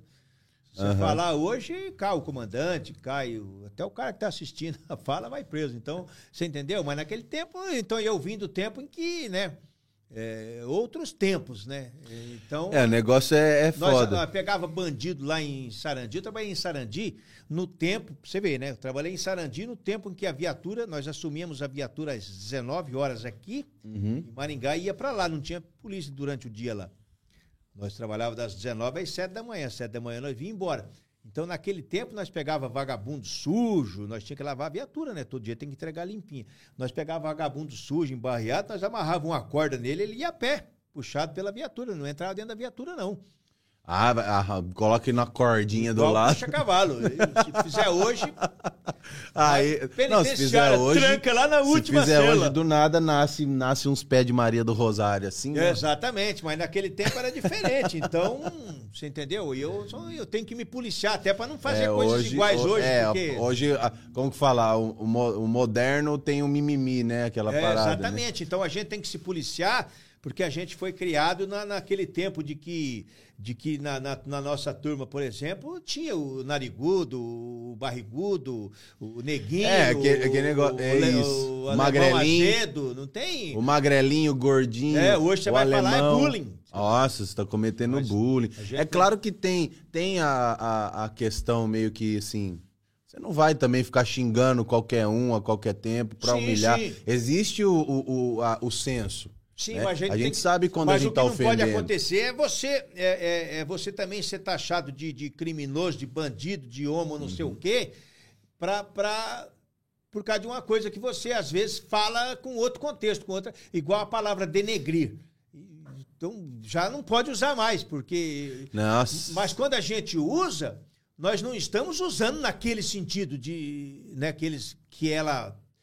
Você compreendeu, meu? Não, meu- entendi entendeu? totalmente. Então, a, a gente é, que- é ela aquela pra- questão, por exemplo, ó, digamos que nós nós somos grandes amigos, eu tenho intimidade, eu tô gordinho. Você chega e fala: "Ô, Vinicius gordinho, chega, ó, esse gordinho aqui vai A Exatamente. gente sabe que não é ofensivo o gordinho. É uma questão ali, é que o povo fica colocando muito mimimi, ai, você não sabe o que, que ele passa sendo gordinho. Você não sabe o que, É, ele passa meu- sendo magrelinho. moleque- Os meus moleques me isso. chamam de careca, ó, careca. E pronto, Tá- é, então. Falou, careca. É que nem, por exemplo, eu vejo ali muita forma quando você faz nas entrevistas de se expressar, que é uma forma meio até. É cômico, mas você tá falando, você tá sendo você. Exatamente. Entendeu? Você tá sendo você, ó, aquele gordinho ali, aquele fedorento ali. Isso daí não é ofender alguém. É, Fedorento. eu, por isso que eu falo, Ah, eu, eu me ferrei Ah, por causa para. do gordo, o gordinho e o Robocop. Mas só que é o seguinte, que uma, uma coisa Cê- que... é- essa parada aí você chegou Sim, mas o tomar- cara, o cara que falou que o apelido dele era gordo, o outro falou que era gordinho. Não foi eu que, que taxei ninguém de gordo e gordinho, entendeu? É igual uma vez eu fui prender um ladrão de ônibus, eu falei, no BO, pede tudo. Falei, qual que é o seu apelido? Ele, "Ah, o meu apelido é comédia, mas não põe aí não. Que é o vulgo, né? É, eu Tem falei, que pedir, você tem que saber se o cara tem um Meu vulgo. apelido é comédia. E comédia é aquele bandido que nem os bandidos não respeitam. É. tão merda que ele é. Então aí eu peguei e fiz questão de, além de colocar comédia, ainda dar entrevista. Falei, ah, aprendemos o cara, o apelido é comédia. Caguetei ele já. O apelido dele- com ele, porque a minha intenção é ferrar com o vagabundo. Não, mas é, mas esse é o objetivo, né? Ao prender o vagabundo pra ele ficar preso lá. Não, mostra a cara. Uma coisa que eu também não concordo é esse negócio de não mostra o rosto. Exatamente. Porra, não mostra o rosto porque o cara tá ali prejudicando. E outra coisa, viu? Esse fato, saber de, quem é esse esse fato cara. de mostrar o rosto, ele pode ser ainda benéfico para a sociedade, porque ele pode aparecer outras vítimas. É, não, é, então, outras vítimas podem falar, aquele cara me roubou, É, aquele aquele, que é um cara me assaltou, aquele, aquele cara me estuprou. é. Eu tô aqui hoje, ó, sofrendo isso, tal, tudo aqui. E eu acho um absurdo esse negócio de, ai, não pode filmar, não pode mostrar o rosto. Porra, se o cara prejudicou uma Eu acho que pessoa... você não pode mostrar o rosto, tem que ter todos os cuidados quando o cara é, no sentido exato da palavra, apenas um suspeito. Uhum. E- mas não o cara que é. O cara, a câmera de segurança mostra o cara matando o cara com 10 facadas aqui. Aí chega, prende o cara ali, aí a Globo trata ele como suspeito. Que suspeito que ele é? Suspeito do quê? Suspeito do que acabou de fazer o É, agora, se você tá pegando um cara, porque teve um homicídio aqui, o cara tá lá, você é suspeito, mas você não viu, não tem prova, não tem vestígio. É, uma coisa é a atitude suspeita, É, outra vamos coisa é... investigar é antes de esculhambar esse cara. Se não comprovar, tchau pra você. Se comprovar, você vai ser escrachado. Mas aí os seus memes, eles ficaram bem popular, a galera começou a acompanhar e começou a te acompanhar mais ainda nas suas Sim, redes. sim, tanto que hoje sua rede é enorme, tem mais de um milhão de pessoas, tem um milhão e meio de pessoas ali e te acompanham até hoje, né? E como que foi a questão do, do, do- do Carioca, que começou a te imitar lá no, no Porque ele é um. Ele é. ele, eu acho que pra mim, ele é o melhor Então, Eu falei pra ele isso, que tive, tem, tive a oportunidade de falar com ele, com ele ontem, isso aí. Eu, eu falei com ele justamente isso, porque eu, Ele eu- tá com eu- um podcast também agora, Sim, né? Então, Ele- ele, me, ele me convidou. Ele- eu falei pra ele que ele teve aqui no, no Teatro Marista e eu fui lá, comprei meu ingressinho e tal, fui assistir. Eu me arrependo de não ter levado várias pessoas que eu gosto pra dar risada comigo. Que eu fui lá assim, falei, puta, que que o cara. É, é assim, eu nunca fui aquele cara de muito em teatro e tal. Então eu cheguei, pensei, que, que o cara vai conseguir fazer eu dar risada em cima de um palco? Você Rapaz, eu mijei de rir, rapaz. Cara, ele é muito bom. Então Ele o cara é, foda. bom. Eu, eu tive, ele- falei pra ele, depois eu fui lá no camarim com ele e tal. Aí agora eu cheguei no teatro, já tava tinha pouca gente ainda. Ele já gritou lá de forma e hipótese alguma, já imitando o Sargento Fagur. Aí de- in- inclusive eu participei do show dele. Ele tem um quadro chamado Jô Suado. Nossa, Aí tem um assi- sofazão lá e eu ele tava, falou, sobe pra cá. E eu fui lá. Eu, essa semana, eu tava assistindo. eu- toda vez antes de dormir, eu dava uma relembrada, porque eu mas acho mas muito você bom. viu. o- Ele fez um. Digamos que seja uma entrevista, mas um.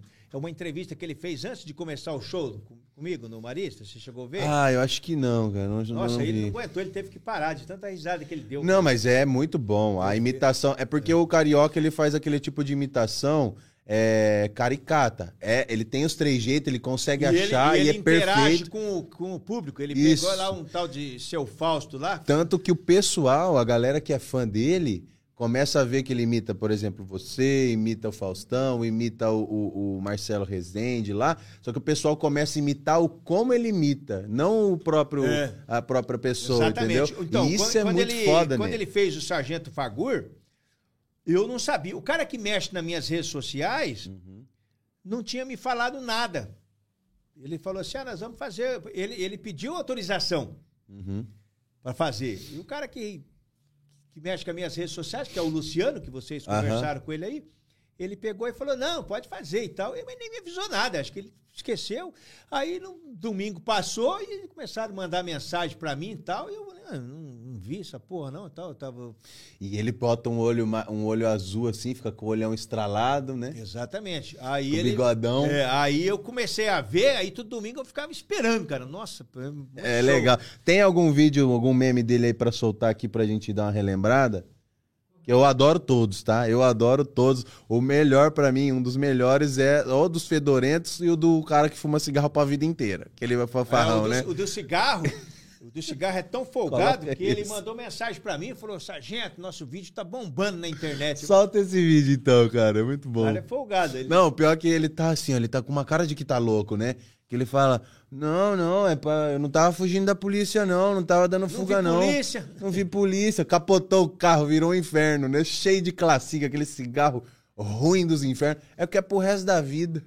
O cara tava Exatamente. quase morto ali já, é pro resto da vida onde? Vai fumar. É, foi muito bom. Solta ele aí, Said. Tá com ele aí pronto? Solta aí pra gente ver. Esse meme, galera. Vocês lembram desse meme aí? Comenta aqui, por favor. Onde? Eu, minha casa. Tava correndo por causa da polícia que tava atrás? Não, eu não vi polícia. Não, não vi não, não era não. Se perdeu com o carro. Aconteceu um acidente, né? Tava levando cigarro pra onde? Pra casa, vamos fumar. Era do meu consumo. Mas peraí, tudo aquilo que tá dentro do carro pro teu consumo? É, pro resto da vida, né? Certo. O resto da vida. É, porque já compra uma vez só, né? Pra não tá indo uma vez. Porque eu vou consumir que, pra acabar aí, ó. É, aí, aí, é pro consumo, ó. Tá É vendo? muito cigarro, hein? Você não pinta, não? Não. Que bom, mas eu pito. Eu pito muito. Aqui outro, aqui outro, vai ó. dar mais ou menos? Não, aquele lá vai dar pra nem um dia, porque não é minha mais, acabou, né? Tá, mas e se você fosse fumar tudo? Quanto tempo? Mas eu não sei não, né? Era pro resto da vida, né? Mas A cabeça sua tá machucada aí, foi do acidente? acho que foi. Foi. Correndo Foi. da polícia? Não, eu não corri de polícia não, moço. Ele Não, falou mano. que todo esse cigarro que tá dentro do Monza era pra consumo próprio dele. É mentira dele, ele é um gozador. Eu fumava um maço por dia, infartei. Imagina ele fumando toda essa porcaria, ainda mais cigarro do Paraguai. Folgado, gozador. O bicho é tão, tão folgado e tão aceso que tentou desvirar o carro para tentar ir embora depois do carro capotado. Diz que estufou até as veias do pescoço, tanto fazer força para tentar virar o Monza e não conseguiu. Além de ser um carro pesado, carregado de caixa de cigarro, que também é pesado. muito bom esse vídeo, cara. É muito bom. Esse cara, ele chegou a te ligar, então? Não, mandou pelo Facebook. Ele mandou mensagem falando, ó, tamo bombando. Bombando. Ele fez é, uns clipes lá e ele foi candidato a vereador. Mentira. Foi, o sonho dele disse que ia ser E o que, que, presidente. deu pra ele aí? O que, que deu pra ele depois disso tudo aí? Pelo que eu vi, parece que deu uma, uma multa de 1.250 reais. Só. É. Cara, que doideira isso, né? Ele era mula ou ele era o próprio Não, contrabandista ele- ele- mesmo? Na verdade, o, o contrabando ele tem os, os mulas, né? Mas é aquele cara que pega o carro, por exemplo, e ganha para levar. E tem aquele cara que vai lá e faz um investimento. Ele compra o cigarro e revende por um preço maior. Então, na verdade, ele estava ganhando uns troquinhos. Cara, e né? esse cigarro ele aí- ia levar para faxinal. Esse cigarro aí, ele falou que é pra vida inteira, Said. Quem fuma um cigarro desse aí, fi, trinca peita. É um que você bate aqui, é, É uma é desgraça. dois aninhos pra infartar Ima- num trem Imagina, é, eu, eu fui, fui fumante, sabe? Eu parei na época Uhum. que eu, que eu infartei. Esse cigarro aí, você vai fumar ele, ele tem um lugar que ele chega, tem um pedaço de fumo tão grande que ele vira uma bola assim, estoura praticamente na tua cara, vira uma desgraça. O- o Classic. Ixi. Fezes de Nossa, velho. Colo- coloca aquele outro do dos fedorento. Aquele dos fedorento também é muito bom. Pra você ver, todo mundo hoje assiste, dá risada ainda, lembra? É. E, e o, o Carioca, ele chamou você pra ir pro, pro podcast dele lá, que ele tá fazendo com bola, né?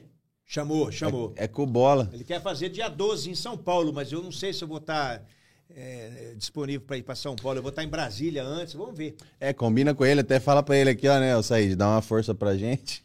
Ó, fui no Vibe Podcast, quando você for lá, lembra da É. gente. Fala, ó, fui nesses meninos aqui, bom.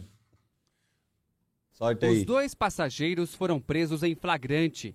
Jonathan Salles, de 20 anos, e Walter Rodrigues de Lima, de Você viu, 39, via com frequência são moradores essas- de Mandaguari, Você via com frequência essas matérias? Com eles, Já a viu Polícia muito? Rodoviária Estadual apreendeu 14 tabletes de maconha, totalizando 12 quilos da droga. A dupla estava em um ônibus que saiu de Guaíra com destino a Londrina. O veículo foi abordado pelos policiais na PR-323 em Doutor Camargo. Eles disseram que compraram a droga em Guaíra e iriam vender em Mandaguari. Nossa equipe tentou conversar com os dois. Tem nada a falar, não. Nessas horas, né? Falar, já falei. Tem nada pra falar. Você comprou ela em Guaíra e iria, iria levar ela pra onde? Não sei. Traga, né? Quanto que você pagou lá? Também não, não tô lembrado. Qual foi a sua participação? O sargento Faur comandava a fiscalização na madrugada. Ele conversou com a nossa equipe e, como sempre, soltou o verbo. A quantidade aí não é tão grande, mas cerca de 12, quase 13 quilos de maconha. Então, uma, boa quantia daria para infernizar a vida de muitos jovens, aí, muitas crianças que estão usando essa porqueira hoje em dia aí. Então, esses dois vagabundos ali da cidade de Mandaguari, dois fedidos, né, que não, nem banho não toma, tá, fedeu toda a viatura com esses porqueiros aí, trazendo maconha de Guaíra. Pagaram aí em torno de 3.200 pela droga, né, 2.000 numa quantidade e 1.200 em outras. Eles afirmam que estão juntos, mas cada um comprou a droga de pessoas diferentes. É mentira, né? Até porque cada um está carregando sete tabletes é, da maconha, né? Da mesma, a mesma embalagem. Então, é, compraram da mesma pessoa. Estão querendo dizer que compraram separadamente para esquivarem-se da associação ao tráfico, né? que seria um agravante para eles aí na hora da condenação. Mas vão ficar presos, né? É, esse tipo de droga aí é uma droga, uma droga fedorenta, uma, porqueira. É, o viciado em maconha é um porco por natureza, né? Ele é um cara anti-higiênico, até porque eu não sei se os senhores puderam observar uma roda de fumo de, de adolescentes e, e, jovens fumando maconha. Eles passam um cigarro de maconha um para o outro, que dali uns 5, 10 minutos tá só a baba, a meleca, tá um beijando a meleca da boca do outro, fumando essa porcaria. Não tem vergonha na cara, não tem, não tem higiene, não tem nada. É uma porqueira de uma droga fedida, um lixo, né, na verdade. E quem traz esse lixo para que os jovens se submetam a isso são esses dois estrumes aí, esses dois, essas porqueiras que trazem esse. Pode esse parar, tipo de pode aí. parar. E o pior, né? O fato é o quê? Esse tipo de maconha que tem aqui, que os caras falam que é bosta prensada, é, é, não é, digamos assim, não é a maconha de verdade. O negócio tá tudo misturado, sabe lá o que tem no meio um Eles trem desse, misturam né? para ter um lucro maior, né? Para ficar. Paga na. Cê é louco. Vai um quilo de maconha, faz três. Você é louco, você é, é doido. O povo aqui é, tem que. é, Esse negócio de legalização da maconha, você nun- nunca na Não, eu vida, né? contra. Total, né? Sou contra, mas. Não, é- aí vai de cada, de cada um também. Eu, É. assim, eu tenho. Eu, como eu não fumo, a única coisa que eu não quero é que prejudique o meu lado, minha família, isso, que. Que assim, atraiu. Ah, digamos que eu seja a favor. Aí chega alguém e prejudica minha família, daí eu começo a ficar contra. Então, assim, a, a, a, a parada só muda quando a bomba estoura na tua mão, né? Exatamente. Tudo isso. Então, a, a maconha, digamos que eu. Quando eu era moleque, você falava com um cara era maconheiro, a gente cortava até volta, sabe? Porque ah, o maconheiro, aquele cara é maconheiro, Deus o livre. Hoje em dia, Ah, não, doideira. Bom, você né? virou um ícone aí hoje, tá lá na, na, na Câmara, né? Fazendo os seus projetos, vendo as loucuras da Maria do Rosário correndo lá. Mas, é, bom, acho que a gente já conversou tudo, né? Ficamos aqui quantas horas de live? Nossa, você pensou? Quanto Duas, deu? duas horas e quarenta. então, viu? Então, pois é. Tem mais coisa pra gente conversar? Tem muita Não, coisa, eu né? vou só falar que você, fala, está lá na Câmara tal, né? tem Os projetos. É, a função do, do, do deputado ela é bem, bem ampla nesse aspecto, sabe? Porque você tem que, além dos seus projetos, são pessoais que você é, protocola, né? E, e articula para que, eles que eles tramitem. Você, todo, todos os dias tem votações, né? Você eh, vota, são 513 pessoas, o seu voto ao mesmo tempo que ele é muito pouco em relação a, a 513, mas ele tem um peso somado, ele resolve situações, ele muda a vida de pessoas, né? Tanto se uma votação errada escapar, prejudica ou beneficia né, grupos e- e, e a sociedade. Você tem as emendas parlamentares, que, é um, que são, faz, é uma verba que tem no orçamento que o deputado tem direito para indicá-las, são a verba, é, sem contar as emendas é, extras, nós temos emendas esse ano 16 milhões e pouco. Se você indica para hospitais, para municípios, você pode mudar a vida de pessoas também. Então tem N, N, N funções. a- Aqui, aqui exclusivamente aqui no Paraná, para a cidade de Maringá mesmo. Você tem assim o projeto, você consegue, conseguiu já trazer verba para cá, muita. um, verba para saúde, essas Sim, coisas. Para saúde, para para a segurança pública, para a educação, Maringá, Sarandi, entregamos ônibus escolares. Aqui, muito dinheiro para combate à Covid. Aqui em Maringá? Sim, mi- milhões de reais já, já a gente trouxe. E eh, indica, né? E aí ele, ele entra na conta da prefeitura, a pre- a prefeitura faz o, o gerenciamento e segurança pública, armamento, viaturas. Estamos esperando também viaturas para a nona SDP, viaturas para o quarto batalhão, fuzis, metralhadoras para a nona SDP. São é, a verba da segurança pública ela é, um, ela é um pouco mais demorada, porque eles têm uma seguinte maneira de, por exemplo, você manda 100 mil para a saúde, rapidinho está na conta da prefeitura 100 mil, aí a prefeitura gerencia. Então você manda uma, uma viatura para a polícia militar, o que, que acontece? A, a Secretaria de Segurança ela espera é, juntar através de emendas ou interesse do governo em comprar 100 viaturas, por exemplo, para fazer uma licitação, entendeu? Então não era, não pega o dinheiro que você mandou para uma viatura, vai lá e compra uma viatura e traz. Por isso que ela demora, ela Tem espera todo- juntar uma demanda.